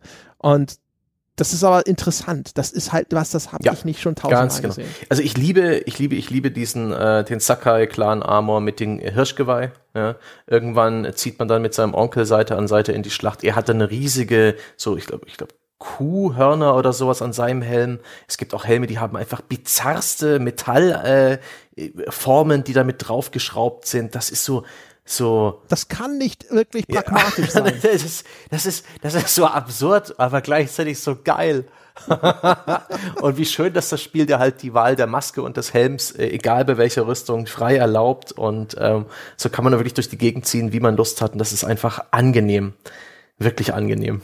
Ja, also es ist, äh, genau, also das passt alles. Ich fand zum Beispiel auch sehr angenehm, ähm, dass es gibt Religion in dem Spiel und mhm. die Religion wird auch ausgeübt, sogar von dir selbst. Auch Jin Sakai, wenn er an einen Schrein tritt oder sowas, da werden Ehrerbietungen, da werden Anbetungsrituale ausgeführt. Ja? Mhm. Und auch das wieder, weil es geht in dem Spiel, in der Erzählung, zu der kommen wir dann hinterher gleich, da wird es nicht so viel zu erzählen geben, ähm, geht es halt sehr viel eben um Ehre und Respekt ne, und bestimmte kulturelle Kodices. Und das ist so, das ist nett, das ist unaufdringlich, das existiert in dieser Figur selbst auch, die ich steuere. Mhm. Ne? Aber das, der Ausdruck ist halt einfach nur, dass da diese Schreine stehen und natürlich kriege ich dann, dann diese äh, Ausbaufähigkeiten, die ich dann in meine Waffe integrieren kann, um irgendwelche Perks freizuschalten. Ähm, aber das wird halt eben auch wieder, das wird halt einfach durch diese kleine Ritualhandlung abgebildet. Mhm. Genauso wie das Baden, genauso wie die Tatsache, dass du irgendwelchen Vögelchen folgst, das hat sozusagen auch diese narrative Einbettung, warum du dem Fuchs nachläufst, der dich zu irgendwelchen anderen Sachen führt. Das passte alles, ja. es wirkte alles so stimmig. Ja, das gibt die Geisterwelt, an die auch alle Leute glauben. In vielen Nebenmissionen hast du es ja auch mit irgendwelchen Geistern zu tun, die sich dann Wobei rausstellen. das aber ja nicht, genau. Also das, du hast sogar manchmal so Kämpfe mhm. gegen vermeintliche Geister, wo du aber dann das Gefühl hast, ja, wahrscheinlich ist das in, jetzt eine Halluzination. Da gibt es mhm. einen Kampf, ne, wo so ein riesiger Sperlingsschwarm, glaube ich, um dich herum mhm. kreist oder sowas. Aber du weißt, der ist wahrscheinlich gerade nicht ganz bei Sinnen, der Djinn. Ja. Ne? Und das, aber das, das ist halt das Schöne. Sie beziehen das ein, aber nicht auf die Assassin's Creed ja. Art, wo sie dann diese mythologischen Figuren zu riesigen Bossmonstern und riesigen mhm. monströsen Kreaturen machen, sondern es vers versuchen, diese Erdung in einer Art von Realität dabei aufrechtzuerhalten. Mhm. Nee, aber es, mein, mein, mein, im Gespräch mit den Dorfbewohnern kriegt man auch mal ein bisschen mit von, von so einem Aberglaube und so weiter. Und äh, unser Charakter ist da auch schon ein bisschen pragmatischer und denkt sich, naja, das wird schon irgendwie, da werden Banditen dahinter stecken, er schaut sich das mal an. Und das ist auch so eine, so eine Eigenheit. Das Spiel ist so offensichtlich strukturiert in seiner Formelhaftigkeit, dass es dann, eigentlich muss das nicht machen, aber hier und da gibt's Dorfbewohner, wo man so ein, mit, mit der R2-Taste mit denen reden kann und die weisen dich dann meistens auf einen neuen Hotspot auf der Karte hin. Nichts anderes. Geben dir einen Tipp, wo, wo hier zum Beispiel, wo ist ein Banditenlager oder da, da hinten spukt's im Wald. Aber das ist trotzdem irgendwie nett gemacht. Und dann nimmt sich die Kamera die Zeit, die beiden auch nochmal schön zu inszenieren und der, der ehrenvolle Samurai steht da und der, der Dorfbewohner klagt ihm sein Leid. Er kriegt dann noch ein paar warme Worte von uns und es geht weiter und das ist echt schön. Ähm, passt auch. Und das habe ich dann im Ende auch immer wieder ganz gerne gemacht, weil es auch einen Tick die Immersion erhöht, weil es mir vielleicht eine Idee gibt, was ich als nächstes mache.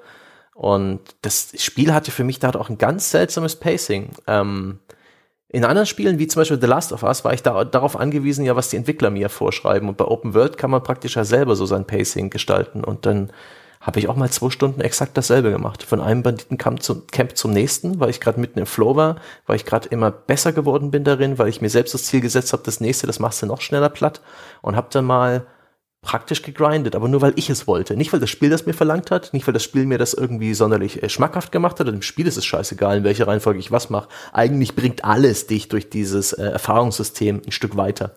Aber das empfand ich als sehr angenehm, dass eben die Spielstruktur, die Open World Spielstruktur mir eben auch die Freiheit gegeben hat, das Spiel so zu spielen, wie ich es will. Und ich habe dann auch tatsächlich festgestellt, dass alles, was wirklich Story angeht, da gibt es einige äh, sehr ja storylastige Nebenquestlines deiner Begleiter, die kann man optional im Storyverlauf machen oder auch nachdem man die Handlung durchgespielt, kann man die beenden.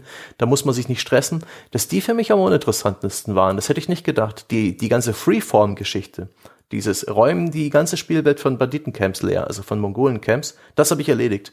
Die ganzen Nebenaufgaben, der, der Bogenschütze, der Mönch, äh, die Kriegerin, die als letzte ihrer, ihres Hausstands ähm, ein Attentat überlebt hat, das waren alles Stories, die haben mich erstaunlich kalt gelassen. Da habe ich lediglich eine Questreihe beendet, um zu gucken, wie die so funktionieren, und den Rest habe ich links liegen lassen. Ja, also dann kommen wir sozusagen mal in den Story-Bereich. Mhm. Das ist bestimmt nicht die Stärke des Spiels. Nee. Ähm, vielleicht mal vorausgeschickt, ich fand die Story zumindest angenehm, weil sie eben auch so größtenteils geerdet ist. Mhm. Da geht's halt einfach darum, diese Invasoren zurückzuschlagen. Ja. Wie sich das dann ausdrückt, ist wirklich, das ist das Schlimmste, weil das ist super, super lahm und generisch. Das ist halt das typische, ja, wir müssen diese Burg einnehmen. Ah, um diese Burg zu einzunehmen, brauchen wir erstmal Unterstützer. Die Unterstützer wollen was von uns. Du musst mindestens diese eine Mission für die absolvieren. Mhm. Danach verpflichten die sich, dir bei dieser Einnahme dieser Burg zu helfen. Ach, jetzt brauchen wir noch irgendwelche Materialien vielleicht, um das dann, äh, diesen Plan umzusetzen. Hol mal die Materialien, die sind in dem Dorf, la, la, la, la, la. Ja. Strunzöde, einfallslos und schlecht. Yep. Ähm, das war wirklich schlimm. Die einzelnen Geschichten der Charaktere, die sind, finde ich, okay. Mehr nicht, aber okay. Das ist halt schon so, wie du schon sagtest, ne? Die, die, die eine will Rache nehmen für die Ermordung in ihrer Familie mhm. und dann gehst du halt mit ihr auf Rachefeldzug. Das ist okay, das kann man mal machen. Ähm, aber das ist jetzt auch nichts Großes. Und der andere wurde, der, der weise Bogenschützenlehrer wurde von seiner Schülerin betrogen. Der will das auch wieder gerade rücken. Da gibt's auch noch eine kleine Backstory. Der hat auch History mit dem Djinn. Das ist okay. Das ist ganz nett. Man erfährt ein bisschen was über ja. diese Figuren. Was ich ganz cool finde, ist, dass die aber halt wirklich auch trotzdem recht bodenständige und gar nicht mal so schlechte Figuren sind. Mhm. Also das Problem dieser Erzählung ist, dass sie gar nicht mal uninteressante und gar nicht mal so flache Charaktere erstellen und dann machen sie aber mit ihnen nichts. Das Drama ist entweder generisch oder eher meh. Ja. Es gibt zwei, drei Stellen in dem Spiel, wo ich das Gefühl hatte, es schrammt eben dran vorbei, dass es da wirklich was Gutes und emotional Wirksames hätte machen können. Die kann ich jetzt aus Spoilergründen an dieser Stelle noch nicht nennen. Das mhm. können wir vielleicht in so einem Mini-Spoiler-Teil noch dranhängen, wo ich gedacht habe, fuck, das wäre beinahe gut gewesen, Ghost of Tsushima. ja. Leider war es das nicht am Ende, ja, aber es hat so seine, zumindest so seine kleinen Highlights.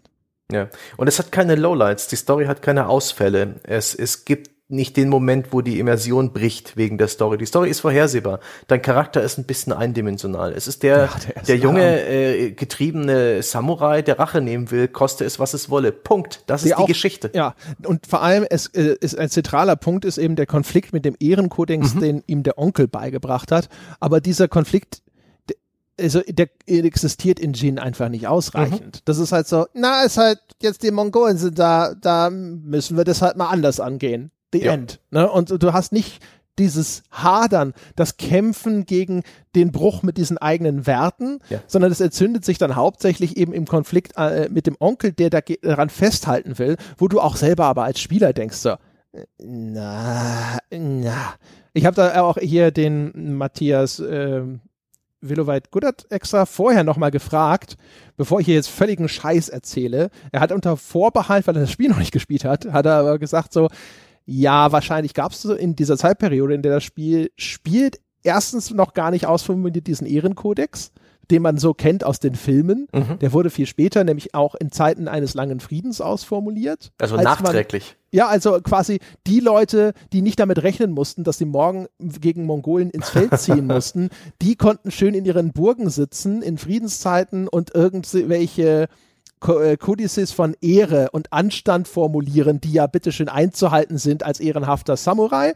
Und erstens, die gab es zu diesem Zeitpunkt wahrscheinlich noch gar nicht. Und zum anderen äh, fanden die eben wahrscheinlich da keine Anwendung, wo halt wirklich Krieg geherrscht hat, was man sich auch vorstellt. Man stellt sich vor, wenn feindliche Invasoren ins Land einfallen, dann sitzt dort kein Fürst und sagt, nein, aber also ja, das ist ein gutes Mittel, sie jetzt zu besiegen, aber das ist mir zu unehrenhaft. Das machen wir nicht so. Auch wenn wir dann unser Land und unsere Güter und vielleicht hier die ganze Insel verlieren. Ja. ja.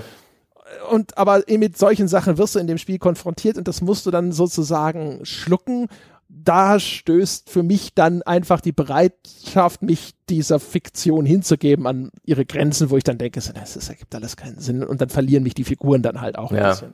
Also die Tatsache, dass unser Onkel eigentlich ähm, folgende Rolle hat, äh, Ehre ist wichtig, tritt dem Feind vor die Augen, ihn von hinten zu erdolchen. Nein, das machen wir nicht. Das ist nicht ehrenhaft. Punkt. Das ist sein Charakter. Es, es wird noch ein bisschen komplexer, aber ähm, ich konnte das der, dem Spiel abnehmen, weil es weil ich das einer Samurai-Fiktion abnehme. Das nehme ich nicht der Geschichte Japans ab, aber ich, ich finde bei einer so einer Samurai-Fiktion, wenn man eben an sowas wie das Hagakure denkt, wenn man an den Spike Lee oder Spike Lee oder Spike Jonze-Film denkt, ähm, oder Jim Jarmusch, Ghost äh, Dog, der, We der Weg des Samurai. Das müsste Jim Jarmusch. Genau. Ja, mit Forrest Whitaker in der Hauptrolle, der mhm. eben einen modernen Samurai spielt und sich da eben auch dem Hagakure an diesem Ehrenkodex äh, sein, sein eigenes Leben entlanghangelt und äh, sich mit Gangstern anlegt. Das ist also auch ein, ein, ein Klischee, dieser Ehrenkodex. Ein Klischee, das ich kenne aus Film und Fernsehen, das ich mit der Samurai-Fiktion verbinde und wenn das eben den Hauptkonflikt des Spiels darstellen soll, so be it. Passt schon. Ja, das, das Schlimme ist also, das Spiel macht dann halt sehr viel. Ne? Der, der Onkel ist der Ziehvater von Jin. Jins Vater ist im Kampf gefallen. Jin macht sich auch Vorwürfe. Er hätte ihm da helfen können vielleicht. Mhm. Er war ja noch ein, war noch jugendlich und sowas. Ne? Man würde es normal sagen, kann man von ihm so nicht erwarten, aber er macht sich natürlich große Vorwürfe. Der Onkel ist der Ersatzvater und jetzt treibt das einen Keil zwischen die beiden. Und das funktioniert für mich stellenweise. Das Verhältnis, was die beiden miteinander aufbauen, der Rapport zwischen den beiden Figuren ist durchaus ganz gut da. Und das hat dann hinterher auch so einen dramatischen Höhepunkt. Und da habe ich, fand ich es dann extrem schade, dass das vorher nicht nochmal einen Ticken besser ausgeführt wurde und dass diese Figuren auch nicht mehr Zeit miteinander verbringen. Der Onkel, der tritt an Schlüsselszenen auf, aber ist zum Beispiel nicht einer von diesen typischen Begleitern mit so einer eigenen mhm. Questkette oder sowas, wo ich gedacht habe, so, boah, das ist einer der Fälle, wo sie echt Potenzial verschenkt haben, weil es war so nah dran zu funktionieren für mich. Und ich gedacht habe so, boah, wenn ihr euch mehr ein bisschen da reingekniet hättet, mhm. dann hätte das richtig geil sein können, weil gerade zum Beispiel auch das wieder, diese Erzählung über eben Moral und Ehrenhaftigkeit im Kampf und auch ähm, der Krieger mit einem philosophischen Unterbau, der, der, dessen Ziel noch nicht mal ist, jetzt irgendwie Leute umzubringen, ne, sondern der ganz andere äh, Ideale der Selbstfindung und sowas mhm. hat. Das ist ja auch, es ist ja auch alles größtenteils, es ist ja auch Fantasy, aber das, das mag ich sehr gerne. Und auch das ist in Spielen ja eigentlich voll unterrepräsentiert. Mhm. Du hast ja gar nicht viele Spiele, wo du jemanden spielst, der jetzt sagt, ich habe no nominell ein Wertesystem, in dem so eine Erwägung überhaupt eine Rolle spielt. Und auch das ist halt alles echt erfrischend, nett und anders. Das hat man halt nur alles, gerade halt im Film auch schon viel besser erzählt gesehen. Mhm. Ja, und es ist auch ein bisschen plump, wie ich dieses Spiel zwingt, den Weg des Geistes einzuschlagen. Du, denn, denn, denn Jin dem wird keine Wahl gelassen. Das Spiel auch mit der Missionsstruktur und der Art und Weise, welche Gegner du dann vor dir hast und wie du diese Gegner dann besiegen musst, das, es, es zwingt dich. Es, es drückt dir den Stiefel in den Hals und sagt, hier, guck mal, wir geben dir, wir geben dir Meuchelwaffen, jetzt, jetzt wird unehrenhaft gespielt. Hopp, hopp. Ermorde ja, sie aus dem genau. Schatten heraus. Und das ist dann so, so, ah. Ja, aber ja. Jin ist halt auch so, so, ah ja. Kann man nichts machen. Ja. Jetzt ja? also so. Ja, genau. Das ist halt so wirklich so wie der Typ im Büro, wenn der Chef um die Ecke kommt und sagt so, ja, sorry, das müssen wir heute noch erledigt kriegen. Und dann halt so dieses, ah, naja. ja. Und deswegen, sie, sie, die Story hat wirklich nicht die größte Rolle für mich gespielt bei dem Spiel. Die, ähm, die hat funktioniert prinzipiell, wenn eine Zwischensequenz gekommen ist, habe ich die auch angeschaut, aber es war Mittel zum Zweck eher. Es, ja Ja, also wie, mit, mit so, also zum Beispiel eine andere zentrale Figur ist äh, Ryuso, Ryuso, wie Gott, wie spricht man den aus? Ich habe es hundertmal gehört, wie der Name ausgesprochen wurde. Ryuso. das ja, muss man einfach Ryuso. Egal. Das ist der Jugendfreund von Jin, der ist inzwischen eben äh, selbstständiger Geschäftsmann, sprich Söldner, ja, der Anführer einer Gruppe von diesen äh, Strohhut-Ronin. Und ähm, da gibt's halt auch einen Konflikt. Und dieser Konflikt, der entsteht sehr abrupt. Und auch das ist aber eigentlich, das ist die Figur ist gut gemacht, ohne Scheiß. Mhm. Ich mochte den sehr gerne. Es ist eine gute Figur. Es ist auch eine klassische Figur, wie sie in solchen Erzählungen vorkommt, mhm. vorkommen muss ja, mit genau diesen Konnotationen, ja, mit diesen äh, Gedanken an Verbundenheit, Familie, Bruderschaft, Loyalität, das ist wichtig für diese Art mhm. Erzählung. Äh, und das hat eigentlich an sich gut funktioniert. Und auch da wieder, wo ich mir dachte, so hätten sie das einfach, wenn sie dem mehr Raum gegeben hätten zum Atmen und stattdessen hätte ich halt dreimal weniger den lustigen Sake-Verkäufer Kenshi getroffen. Oh Gott, den hätten ja. sie streichen können. Ja, also, weißt du, das wäre es wert gewesen, weil wenn diese dramatischen Bögen dann hinter so zu ihrem Abschlusspunkt kommen oder sowas, da, wie gesagt, es liegt so ein bisschen was in der Luft dann ja. immer, fand ich, wo ich dachte so, ja. Mensch, Mensch, das, das hätte gut sein können, ja. Mhm. Und es waren ja diesmal wirklich hier sozusagen die Tore weit offen, meine Arme waren ausgebreitet, um dieses Spiel da auch sozusagen an mein Herz zu drücken. Und da hat's mich aber immer so auf Armlänge gehalten. Mhm. Die Story war nicht so frustrierend öde, dass ich gedacht habe, äh, Story-Mission. Aber Story-Missionen sind tatsächlich häufig auch das gewesen, was ich dann habe links liegen lassen. Ich habe mhm. dann lieber tatsächlich diese Freeform-Missionen, die in anderen Spielen so kategorisch uninteressant werden, weitergespielt. Einfach nur, weil ich dann gedacht habe, so, ja, ja das mache ich jetzt kurz. Ja. Und dann, und ich gehe wieder hin und sage, schickt euren besten Mann und da, diesmal mache ich fünf Stück in, in Reihe platt und dann passiert irgendwas Blödes und ich vermassel es und dann, dann ist es halt auch, auch wieder geil, weil es dann so, du bist da wie der große Zampano vors Tor getreten und, und schon in der, im ersten Angriff dieser Kette vermasselt. Ja, und dann sagst du shit, shit, shit und versuchst es trotzdem zu richten und hast Spaß. Ja. Und das Nette an dem Spiel ist ja auch dadurch, dass dir äh, im Menü in der Karte gezeigt wird, was es als Belohnung für die nächste Mission gibt, für die nächste Story oder Nebenmission fiel es mir auch sehr leicht, auf die Story-Mission zu verzichten. Ich hatte nicht die Frage, hm, oh, wenn du jetzt die Nebenmission machst, was bekommst du wohl dafür? Oder diese mythische Legende, wenn ich dir jetzt folge oder nicht, hm, was verpasse ich denn jetzt, indem ich jetzt trotzdem dumpf meine Sammelaufgaben weitermache? Ach, das verpasse ich. Okay, damit kann ich leben. Das ist eine, das ist schön, wenn das Spiel so transparent ist. Ja, es deckt auch übrigens hinterher seine Geheimnisse alle auf. Das finde ich auch sehr angenehm. Es gibt ja sonst immer Spiele, die sagen so, hier, guck mal, 15 Geheimnisse noch, go find it. Und bei Ghost of Tsushima ist es immerhin angenehmerweise ja dann so, erstens, dass die Karte auch relativ großzügig aufgedeckt wird mit jeder Mission, die du abschließt, mhm. ne, ringsum mit diesem Missionspunkt. Und zum anderen kannst du dann hinterher die Inseln von verbliebenen mongolischen äh, Einfallspunkten befreien und sobald du die beseitigt hast, wird alles aufgedeckt. Dann siehst du alle Fragezeichen, die noch da sind. Und auch Vorherzonen, wenn du das Spiel einmal durchgespielt hast, dann werden dir alle Punkte der mongolischen Invasion mhm. angezeigt, die noch offen sind. Das heißt, du kannst dann wirklich zielgerichtet das abgrasen. Du weißt immer genau, wo das verortet ja. ist. Du musst nicht rumreiten und es suchen. Und sobald du das alles beseitigt hast in einem dieser drei großen Areale, zeigt es dir auch alle Secrets, wo die noch rumliegen. Ja, habe ich übrigens gemacht. Ich habe komplett alle drei Inseln von allen mongolen Lagern befreit. Einfach weil es mir Spaß gemacht hat. Genau, ich wollte, hab's auch äh, gemacht und ähm, bin aber jetzt noch nicht ganz fertig geworden. Im Norden sind noch irgendwie zehn Hütten, die da stehen. Ja. Reiß sie alle ein. Ach ja. Was ich in dem Spiel auch so interessant ist, finde, äh, wie, wie ausgewählte Energie reingesteckt wurde. Ich hoffe, dass das Team hat sogar vielleicht wenig Crunch gehabt. Ich befürchte, es gab trotzdem Crunch, aber sie haben Sie haben sehr schlau ausgewählt, wo sie äh, Geld reinstecken und wo nicht. Zum Beispiel die, es gibt kein Performance Capturing. Die Gesichter sind jetzt nicht die besten und die sind doch offensichtlich so ein bisschen, ja, manuell oder halt so die, die, die Gesichtsanimationen, die sind schon sehr mhm. primitiv im Verhältnis zu dem, ja. was man von AAA kennt. Gerade jetzt, nachdem man Last ja. of Us 2 gespielt hat, wo dieses Performance Capturing ja. einfach war, ne? Ja. Und, und jetzt denkst du so, ah, ja. hoppala, fünf Jahre zurückgereist oh, in der Zeit. Oh, guck mal mal hier, da, da, scheint, äh, da scheinen zwei Punkte an der Nase, an den Nasenflügeln äh, gleichmäßig sich zueinander zu bewegen und von, ah, das soll das Atmen darstellen. Ha, lächerlich. Aber ja. es funktioniert, die Charaktere sehen okay aus, sie sind gut gesprochen ähm, und äh, sie hätten die Story auch nicht besser gemacht, wenn jetzt Performance gecaptured geworden sei. Das finde ich, deswegen fand ich das gut.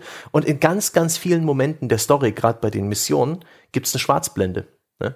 Komm, steig mal hier in den Wagen ein, wir verstecken uns. Und gehst du zu dem Wagen hin, drückst R2, Schwarzblende. Und die Blende hört erst auf, wenn der Wagen sich bewegt. Die sparen sich so viele spezielle Animationen, indem sie einfach nur sagen, hey, jetzt passiert das. Schwarzblende, dann ist es passiert dann spielst du weiter. Es wird so viel nicht gezeigt, aber es stört nicht, weil sie sparen sich einfach nur unfassbar viel Mühe für eine einmalige Animation oder eine Szene, die man noch irgendwie extra animieren müsste und kommen da, glaube ich, äh, mit sehr viel weniger Mannstunden weg, als sie es eigentlich anderswo hätten tun müssen. Siehe Rockstar Games, wo ja, äh, Pferdehoden animiert werden, angeblich. Aber ja, und das finde ich voll okay. Ich kann damit gut leben. Ich fühle mich da um nichts betrogen, sondern ich respektiere viel, viel mehr, dass sie ihre Arbeit korrekt gewichtet haben, denn im Kampfsystem System steckt Mühe drin, in den Umgebungen steckt Mühe drin, in Animationen, ansonsten in den Standardanimationen, ähm, in vielen Gameplay-Systemen. Und das finde ich cool.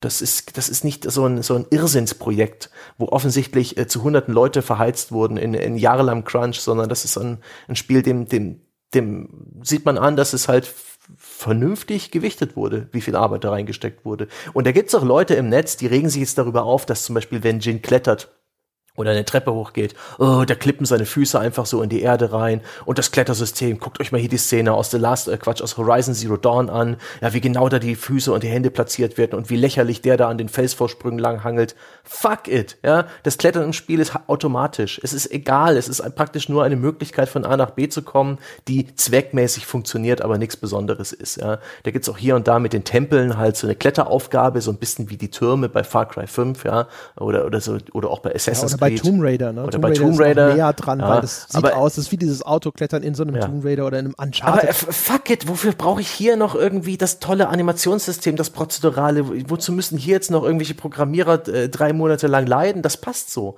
Es würde Dafür ist Spiel halt auch flott, ne? Also das es der, die ganze Bewegung der Figur ja. und so, ja, der läuft auch ein bisschen hakeliger, der läuft nicht so filmisch perfekt wie ja. an, in anderen Spielen, aber dafür ist er halt auch snappy und schnell ja. und dreht sich halt auch innerhalb von einer Millisekunde mal um die Ecke, anstatt dass das halt erstmal sein Gewicht nach vorne mhm. abfangen mhm. und langsam umdrehen muss. Und ich kann auch Dinge aufnehmen, also Gegenstände, ich bin auf einer Leiter und sehe, oh, da unten ist noch eine, äh, ein bisschen Eisen und ich kann es immer noch aufsammeln, ja, weil das prompt ja, noch angezeigt vorbeireiten, Blumen ich, ah. die lösen sich auch einfach auf. Ja, da gibt keine Aufhebeanimation. Ja. Ein Glück. das ist echt, also wie gut hier priorisiert wurde, was wichtig ist, was man dem Spieler zeigen muss, was nicht, wofür eine Animation gebraucht wird, wofür nicht. Echt, das, das hat mich, das hat mich echt gefreut. Das, äh, da, da, das hat mir mal wieder gezeigt, dass ich nicht immer automatisch Liebe zum Detail mit Qualität verwechseln muss dass es eben auch ohne geht in gewissen Punkten. Man muss nicht alles ausformulieren, man muss nicht alles ausanimieren, ähm, ja, an Dingen vorbeilaufen, grob vorbeilaufen und ein bisschen auf der R2-Taste rumdrücken und alles aufsammeln, ohne dass auch nur eine, eine extra Animation ausgeübt wird. Die Dinge lösen sich auf, sie landen in deinem Inventar fein.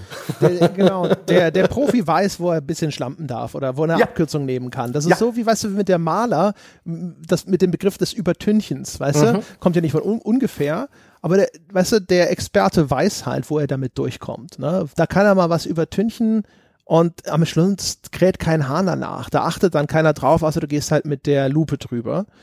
Ja. Und von daher, das, mich hat das auch eigentlich alles nicht gestört. Ich habe hier und da mal, da gab es einen abschüssigen Hang, wo ich mit ihm langsam runtergelaufen bin und gedacht habe, äh, das sieht jetzt aber gerade schon nicht wirklich gut aus.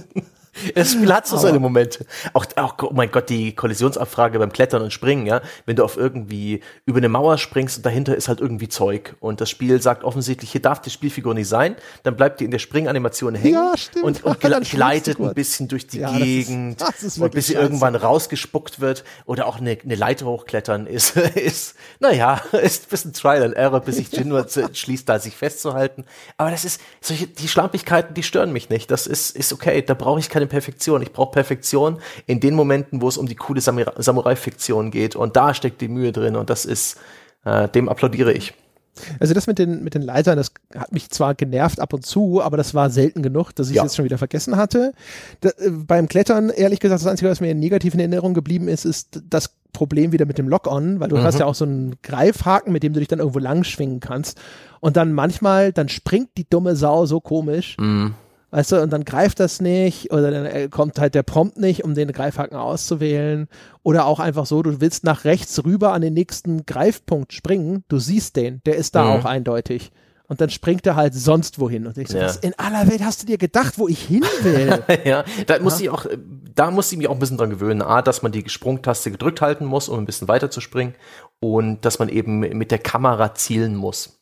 Das ist nicht du so, so. wieder sklavisch drauf achten, er Ja. streckt ja den Arm aus, wenn du es richtig ausgerichtet hast. Ja. Aber das ist halt manchmal so ein Ding, dann, dann rutscht du mit dem Analogstick so einen Mikrometer nach links und Es auf geht. einmal also ich hatte da, ich habe mich irgendwann dran gewöhnt an das etwas hölzerne, pl plumpe Klettersystem, aber pff, das ist ja auch kein Parcourspiel. Das ist zweckmäßig Nee, genug, ist um auf wirklich- die auf die ja. Jurten der äh, Mongolen zu klettern oder auf die die pa Pagodendächer, um von da oben Leute zu ermeucheln und ähm, Das ist mega simpel. Ja, Ne? Das ist und das- halt wirklich das- so ein Autoklettern wie in einem Ja. Dings Uncharted und so. Das ist nur Schauwert, um dann mal irgendwo in schwindenden Höhen dich da lang zu schwingen Ja. und dann schleichst du, damit kommst du dann an das Mongolenfort ran und drückst dich da durch den Zaun und so. Das ist schon okay. Ich sag nur, das sind so die Sachen, Mhm. wo ich dann beim Klettern zwischendrin gedacht habe. Am schlimmsten ist, wenn er nicht tot gegangen ist, die dumme Sau, sondern hat den Sturz überlebt. Und dann sitzt du da unten und musst nämlich wieder hoch. ja. Das war Ach das Gott. Schlimmste. Ja, dann, dann lass uns jetzt hier mal kurz noch einen, ein abschließendes Fazit Ja. ziehen und dann können wir vielleicht noch mal einen ganz, ganz, ganz kleinen Mini-Spoiler-Teil machen. Da will ich eine Sache äh, vielleicht noch mal erzählen zur Illustration, wo das Spiel für mich tatsächlich echt, es hat ein, zwei, drei Sachen gemacht, die fand ich wirklich ziemlich Okay. geil. Mini-Spoiler-Teil dann aber auch. Ich denke, das müssen wir nicht groß ausführen. Ähm, ich fange mal mit, meiner, mit meinem Fazit an und ich habe es als Haiku formuliert. Ja, das, Wie- äh, du hast uns beiden die Hausaufgabe gegeben, Ja. ja. es als Haiku zu formulieren. Und das ist ohne Scheiß, du dummes Schwein. du, du hast es gesagt, äh, vielleicht so anderthalb Stunden oder so vor der Aufnahme. Ja. Und natürlich habe ich dann da gesessen. Ich wollte eigentlich noch mal in Ruhe reflektieren, was ich in dieser, diesem Podcast sage. Und natürlich habe ich jetzt bestimmt die Hälfte der Zeit damit vergessen. Oh Gott, mir fällt nichts ein. Oh, was mache ich mit diesem Haiku? Ja. Und dann habe ich das, das Schlimmstmögliche natürlich gemacht und habe diese Aufgabenstellung ernst genommen und habe versucht, ein halbwegs Haiku-mäßig klingendes Haiku zu verfassen, ja, was es nur noch peinlicher machen wird. Aber gut. Willst du loslegen oder soll ich? Ich weiß nicht, wir bringen was hinter uns. Also die Aufgabenstellung war ja, ne, schreibe ein, ein Haiku, der quasi Ghost of Tsushima inspiriert ist. Ja? Ja. Reflect on Ghost of Tsushima. Ganz genau. Und drück Und die jetzt- R2-Taste. Ah ja, genau. Und dann habe ich mich halt jetzt bemüht. Irgendwas so, okay. Oh Gott.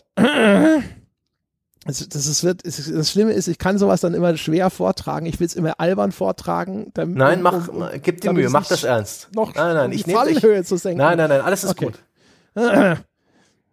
In der Ferne Flammen. Gras streift die Hand des Reiters. Sie hält kein Schwert mehr. Nice. Das ist doch, das ist doch, das ist da, da, du, da hast du das ernster genommen als ich, denn ich habe das ähm, als sprechenden Satz formuliert. Der, ne, ähm, das ist nicht der Sinn des Haikus, aber ich habe das Versmaß getroffen. Ubisoft-Formel. Verkleidet als Samurai. So darfst du bleiben. Auch gut.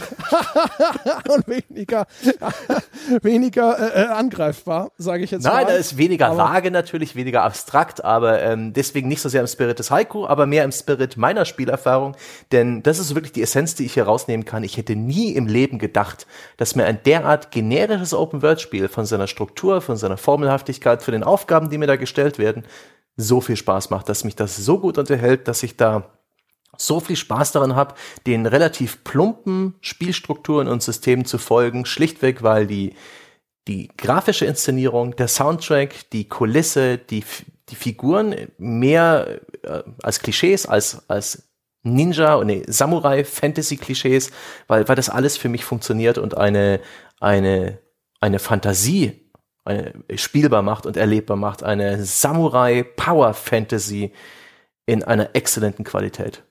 Bravo dafür. Und es ist ein Spiel, das kann ich jedem ans Herz legen, der eben auch eine Samurai-Action-Fantasie sucht. Es ist äh, das Spiel gibt's, äh, das spielt man aus keinen anderen Gründen außer weil man Bock hat, Leute mit Schwerten, mit Schwertern äh, zu zerhauen in japanischer Postkartenidylle. Herrlich.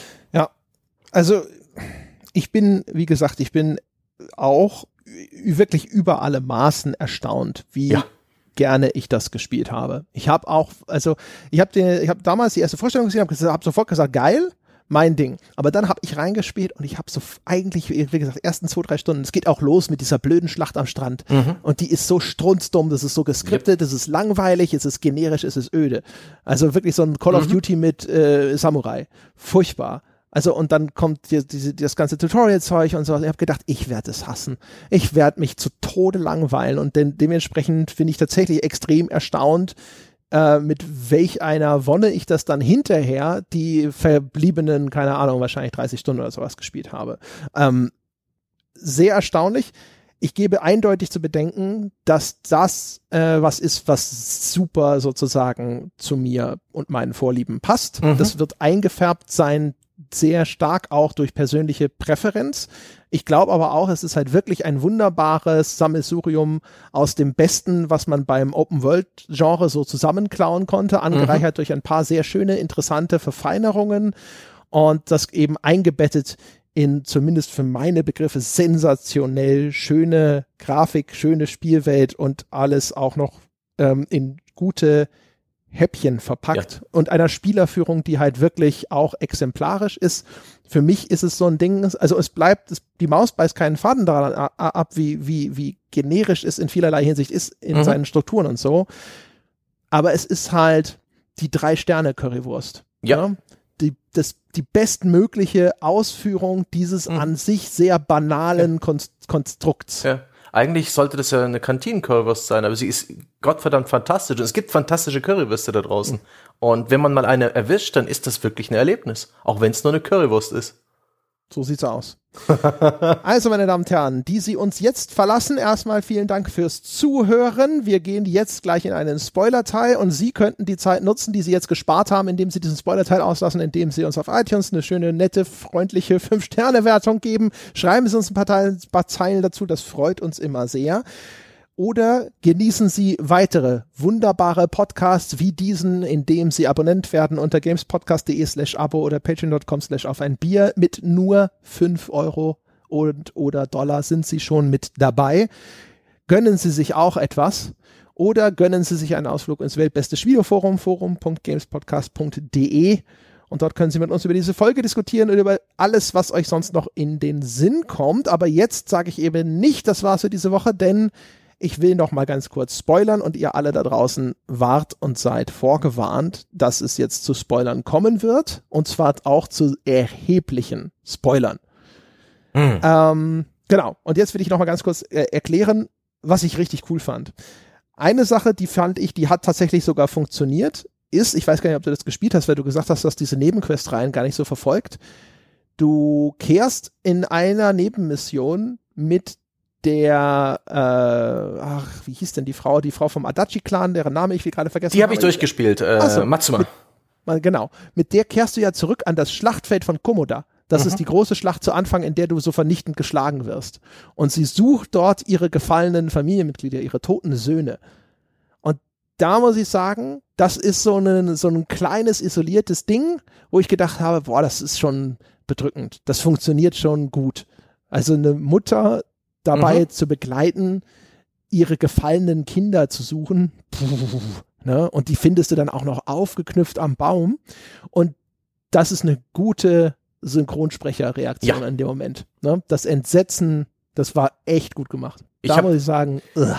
Ich habe auch die, die, ihre Questline beendet, weil ich ihren Charakter äh, für am besten geschrieben hielt und am besten gesprochen. Und ihre, ihr, ihr Anliegen, weil das sagen die ja alle in der ersten, im ersten Teil ihrer langen Questreihe, sagt dir jeder dieser Nebencharaktere, worum es in seiner Story geht. Und ihre Story fand ich am coolsten. Es geht um eine abgemetzelte Familie. Sie ist die einzige Überlebende. Wer hat das getan? Es waren nicht die Mongolen, es war irgendein Verräter. Rache. Und das, das hat ziemlich gut zur, zur, zum, zum, weißt, zum, zum, zum, zum Mut, zum, zur Stimmung des Spiels gepasst. Ihre neuen äh, Quest-Abschnitte habe ich alle verfolgt und fand das auch insgesamt ganz gut. Aber wenn auch nie wirklich überragend. Das lässt ein bisschen was auf dem, auf dem Tisch liegen an Potenzial. Genau, ne? Also da ist es halt so, das Problem ist halt immer, es gibt diese einzelnen und relativ isolierten Szenen, die dann die, dann wirklich gut sind. Das hier Mhm. schafft es für mich dann halt auch in sich alleinstehend zu wirken. Das andere Ding ist halt das große Finale. Mhm. Du hast schon Kutun Khan besiegt und dann kommt ja dein, dein Onkel, dein Ziehvater, ne? Mhm. mit dem du übrigens auch so ganz als Nebenbemerkung, äh, das Wunder der Sensibilisierung mag am Werk sein oder wieso lebe ich ausgerechnet in Zeiten, wo jeder Geschichten über tote Eltern erzählen muss? Ja, Ah, und dann muss ja. ich am Grab des toten Vaters von Jin reflektieren. Das ist halt so, oh Mann, es ist nicht der richtige Zeitpunkt dafür, Leute. Da schreibst du das eine Story-Haiku des Spiels, das eine nicht optionale Haiku, was auch echt, das war ein gutes, da ist mir ein gutes rausgelungen. Das hat auch bei mir getroffen. Das Ja. ist halt so, ich meine, natürlich verfängt es bei mir gerade. Ne? Klar. Das ist halt echt so, wo ich denke so, oh, Jesus, okay, guess we're doing this. Ja. Und ähm, auf jeden Fall, und dann kommt ja am Schluss der Onkel und sagt so, hey, du warst leider zu unehrenhaft und der Shokun will deinen Kopf und um äh, meine Loyalität zu beweisen, muss ich ihn abliefern. ja. Und Meine Strafe ist, dich töten zu müssen. Richtig, genau. Und das ist leider in der Herleitung, das hatten wir schon diskutiert, ist das nicht gut.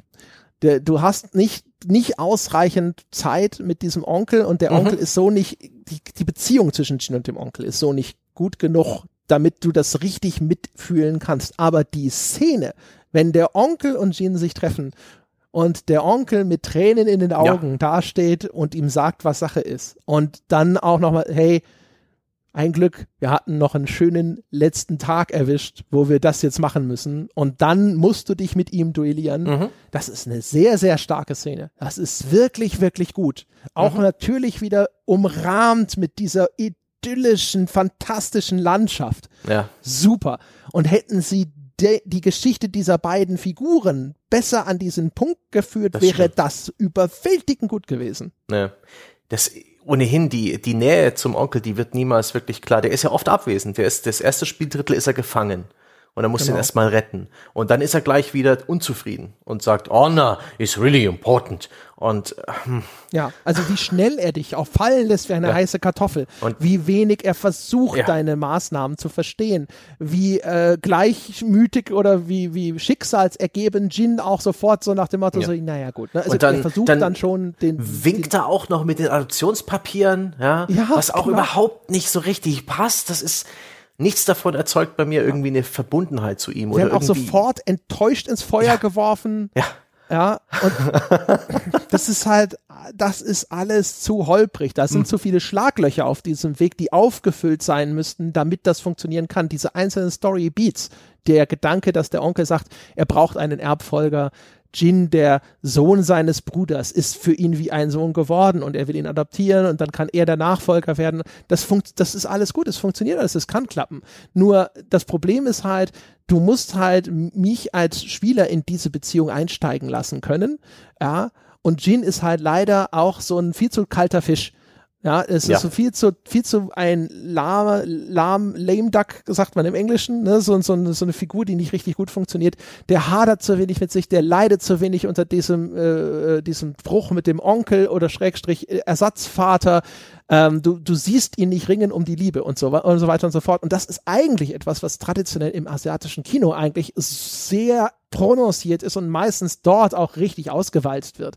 Dort leiden äh, Söhne wie die Hunde unter der mangelnden Anerkennung des Vaters. Ja? Und Jin, der bügelt das halt alles weg und das das ist schwierig, ja, und das funktioniert nicht und das ist so schade, weil dieses Finale an sich auch in dieser Art, wie es gemacht ist, ist schon toll. Nur Boah. Hm. Ich hatte da ja schon, ich hatte den, äh, den, den äh, Kublon Khan besiegt. Harter Bosskampf, habe ich mir ein Bier aufgemacht so zur Belohnung. Halt, jetzt kommt offensichtlich noch ein bisschen Epilog und dann habe ich den Epilog gespielt und dann gedacht, ah shit, ah shit, ich muss noch mal ran. und da ich das Bier drin und an dem Bosskampf bestimmt eine halbe Stunde auf hart gearbeitet. Der war, der, das letzte Duell, leck mich am Arsch, das war gnadenlos.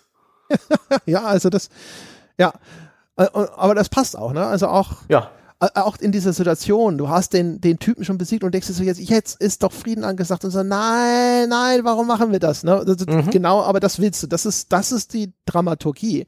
Ja. Diese zwei Leute könnten jetzt wieder zueinander finden und sich in den Armen liegen, aber das Schicksal will es anders. Und es wäre halt aber in dieser Konstellation halt besser gewesen. Also entweder es hätte eine viel stärkere Hinleitung gebraucht damit ich akzeptieren kann, was der Onkel da tut, mhm. oder der Zwang durch diesen Shogun, ja, ja, das muss noch viel stärker werden. Der auch nur äh, genannt wird, den Shogun ja, genau, lernst du nicht kennen, nicht. von dem wird gesprochen, ja. ja. Und das ist auch seltsam. Ach, aber ach, insgesamt, ja. äh, trotzdem, das Ende hat für mich also sowohl als spielerischer Anspruch, als auch die Inszenierung, als auch dann tatsächlich die, die sehr gute Szene, die auf das letzte Duell mhm. hinführt und aus ihm rausführt. Gut, nice. Ja, ja, wie gesagt, also das, das war halt geil. Ja. Aber es ist so schade, dass sie das nicht geschafft haben, dieses Gold richtig an Bord ja. zu hieven. Ne? Und das dann so ein bisschen am Kran rumschaukelt und du siehst es und du weißt, da ist das Gold und es ist auch schön und es glänzt, aber du hättest es halt lieber an Bord ja. des Schiffes gehabt. Und ja, und was natürlich auch funktioniert, aber das ist natürlich der billigste Trick von allen, ist der Tod des Pferdes. Ja. Ne? Ich habe es mir am Anfang schon gedacht, als ich dem Pferd einen Namen geben durfte. Ich gedacht, so, oh oh. Welchen, welchen, oh, oh. Äh, welchen Namen hast du gewählt von den drei Kage. vorgeschlagen? Ich auch, Kage. Kage. Kage. Und ich habe, und das könnte jetzt, das, ist, das könnte jetzt super peinlich sein, weil, weil völlig falsch. Ich habe dann ja, da kriegst du ja erstmal eine, einfach nur ein neues Pferd zugewiesen. Mhm. Du kriegst dann hinter ein richtiges Pferd, dem du auch wieder einen Namen gegen, geben darfst. Und zwischenzeitlich hast du aber ein anderes Pferd. Das ist halt ein Pferd. ja, das Ersatzpferd, ja. Genau. Das nennt ja auch nur Pferd, ne? Der, der Jin. Das ja. sagt er auch einfach, einfach so, Horse. Ähm, und in meinem Kopf habe ich dann immer, ich, ich glaube, die, wie zählt man japanisch? Ichi ist eins und ja. Ni ist zwei, oder? Keine Ahnung, ich habe es nie über eins hinaus ja. geschafft. Ich habe auf jeden Fall, in meinem Kopf habe ich es immer Kage Ni genannt, weil ich dachte, das heißt Kage 2. Was aber völliger Scheiß sein könnte, weil, keine Ahnung, ich konnte irgendwann mal vor 20 Jahren oder so Japanisch bis 10 zählen, aber diese hm. Zeiten sind lange vorbei. Das heißt, es könnte Quatsch sein. Auf jeden Fall, ich bin dann von Kage auf Kage nie umgestiegen und das letzte, weiß ich nicht mehr, wie das im Japanischen hieß, deswegen habe ich den Himmelsnamen gegeben. Ja. Jedenfalls. Ja, es ist Shin nennen sollen. Shin-Kage. Neue Kage. ja. Naja, auf jeden Fall, das, das ist halt, das ist halt super animiert, ne, das sterbende Pferd. Und ja. das ist halt wirklich so, nein, mach, animiert das doch nicht so gut. Das ist ein super zweckmäßiges Pferd im Rest des Spiels, weil es halt äh, unverwundbar ist, es taucht, es spawnt, sobald ja, du genau, es haben willst. Kann, es springt von jeder Klippe runter ja, ja. und lebt, aber die Pfeile. Ja, aber dann wird's halt wirklich in der, in der, schon in der fiesen Szene umgebracht. Das ist echt ärgerlich. Ah, ja. Aber das, mein Gott, äh, das bisschen Manipulation, das, das gönne ich den Entwicklern. Sie haben sonst schwer, Emotionen aus mir hervorzukitzeln. ähm, alles cool. Übrigens, eine Sache, wo wir im Spoilerteil sind, ähm, äh, als wir das angefangen haben zu spielen und du schon ein bisschen weiter warst und ich gesagt habe, ich spiele das vor allen Dingen ehrenhaft mit den Stand-offs, die gefallen mir, hast du auch so weit, und äh, der Onkel sagte da was anderes? Wir haben dann auch festgestellt, die Story ist linear, das Spiel zwingt dich dann auch zu den, äh, äh dem Verhalten, was der Onkel dann kritisieren kann. Da gibt es überhaupt keinen Spielraum, aber es gibt ja. tatsächlich einen spielerischen Effekt, wenn du den Weg des Geistes gehst, den Weg des Meuchelmörders, des Heckenschützen. Weißt du das? Hast du davon gelesen? Nee es wäre mir auch nichts aufgefallen und ich, ich, ich habe halt auch so wild hin und her variiert, ich mhm. wüsste nicht mal, wo ich jetzt unterm Strich rausgekommen wäre. Ähm, ich, ich mag das. Ähm, das Wetter wird schlechter. Je mehr du meuchelst, je mehr du im Schatten agierst, desto äh, mehr zieht ein Sturm auf. Boah, ein Glück habe ich nicht so viel gemeuchelt. Ich hasse es ja.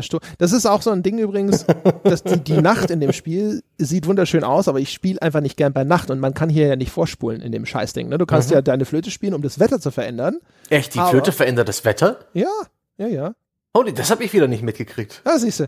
Ja, aber du kannst halt leider nicht dich hinsetzen und mal fünf Stunden meditieren, bis wieder Tag ist. Das heißt, ich musste dann mir, mich immer damit arrangieren, dass es jetzt gerade dunkel ist. Ne? Wenn dann die Beleuchtung bei mir im Raum wieder nicht mehr so gut war, mm. musste ich vielleicht dann doch noch mal irgendwie in, in den Menüs die, die Gamma hochstellen oder sowas. Ah, das ist immer ärgerlich, ey. Ich will immer ein Feature, um zu sagen, okay, äh, ja, danke, genug von dem Nachtlevel Skip. So schön es auch äh, aussieht. Ich mag das nicht. Gerade so auch Kämpfe dann im Dunkeln oder wenn du schleichst und dann, äh, ich erkenne das nicht so gut. Wieso ist es dunkel? Äh. Zeit für die Brille, André. Zeit für die Brille. Es liegt nicht an der Brille, die du hast. Ja, also ungeachtet der, der, ob diese Aussage zutrifft oder nicht. Ja, ich mochte das auch schon vor 20 Jahren, als meine Augen erheblich besser gewesen sein müssen, eigentlich genauso wenig. Aber naja, und es gibt ja noch eine, eine Sache äh, tatsächlich am Schluss. Du kannst nämlich das Schicksal des Onkels bestimmen. Mhm. Das heißt, also nachdem er besiegt ist, kannst du entweder einfach weggehen oder du kannst ihm den Dolch äh, in die Rippen rammen. Da bittet er aber auch sehr herzlich drum. Mhm. Ne? Das gehört sich so. Und äh, was hast du gemacht? Ich wollte ihn eigentlich umbringen, habe dann aus Dummheit offensichtlich die falsche Taste gedrückt und äh, zu meiner Frustration festgestellt, ach fuck, jetzt habe ich ihn leben lassen. okay. Ja, also ich habe genau, ich habe ich hab ihn äh, tatsächlich erdolcht und das ist eine dieser Entscheidungen in Spielen, die sind, die halbwegs okay ist. Dramatisch allerdings eigentlich auch Blödsinn, weil tatsächlich das äh, die die Variante, die ich dann auch ausgesucht habe, wo Jin dann auch noch hier den Ersatzvater umbringt, ist natürlich dramatisch extrem wirkungsvoll. Das mhm. haben sie auch relativ gut gemacht, die Szene. Also das muss ich sagen, habe ich auch gedacht, so cool. Wenn ich Autor gewesen wäre, hätte ich gesagt, da gibt es keine Wahl, das machen wir so, damit genau diese Szene hinterher äh, kommt, mhm. ne, dass wir aus dieser Geschichte so rausgehen. Das passt sozusagen. Es passt auch zu dem, dass der Onkel sozusagen das ja auch einfordert, weil ja. es zu diesem extrem rigiden Ehrenkodex von ihm passt. Das, das kommt schon hin, das passt schon sozusagen. Und dass Jin dann jetzt in einem Moment, in dem letzten Moment, wo er nochmal wenigstens hier seine Aufgabe als Ziehsohn erfüllen kann und nach dem Willen dieses Ersatzvaters handeln kann, das dann tut, fand ich auch konsequent. Aber mein Gott, das andere ist jetzt nicht total kategorisch schrecklich. Es nee. passt so ein bisschen auch zu, wiederum zu dem Charakter von Jin. Ja. Ach ja. Naja. Ich glaube, mehr war's. müssen wir gar nicht, mehr gibt's gar nicht so groß zu spoilern zum Spiel. Nee, das Spiel das lebt war's. durch sein Gameplay. Das muss man erlebt, er spielt, gelernt haben und das ist der Reiz einer Geschichte. Probiert's aus, genau. wenn ihr Lust habt. Eben, meine Damen und Herren, das war's mit Ghost of Tsushima. Den üblichen Teil der Verabschiedung haben wir schon hinter uns gebracht. Die traditionellen Riten des Podcasts sind bereits erfüllt. Mir bleibt nur noch zu sagen, das war's für diese Woche. Ich hätte noch ein, ich hätte noch ein zweites äh, äh, ähm, äh, Harakiri. Wow. Hentai. Komm Haiku? schon. Wieso fällt mir jetzt die Gedicht vom Haiku nicht ein? Haiku. Haiku. Ich hätte noch einen Haiku. Das ist die Nummer zwei. Auf Platz zwei. Ja, zum Ausklang vielleicht ein, ein schöner Rausschmeißer. Schön. Ja, das ist ein super Rausschmeißer. Ich sag nochmal tschüss bis zum nächste Woche und jetzt zum Ausklang Sebastian Stange liest einen Haiku. Samurai-Fiktion. Endlose Wiederholung. Mein Geist ist erfüllt.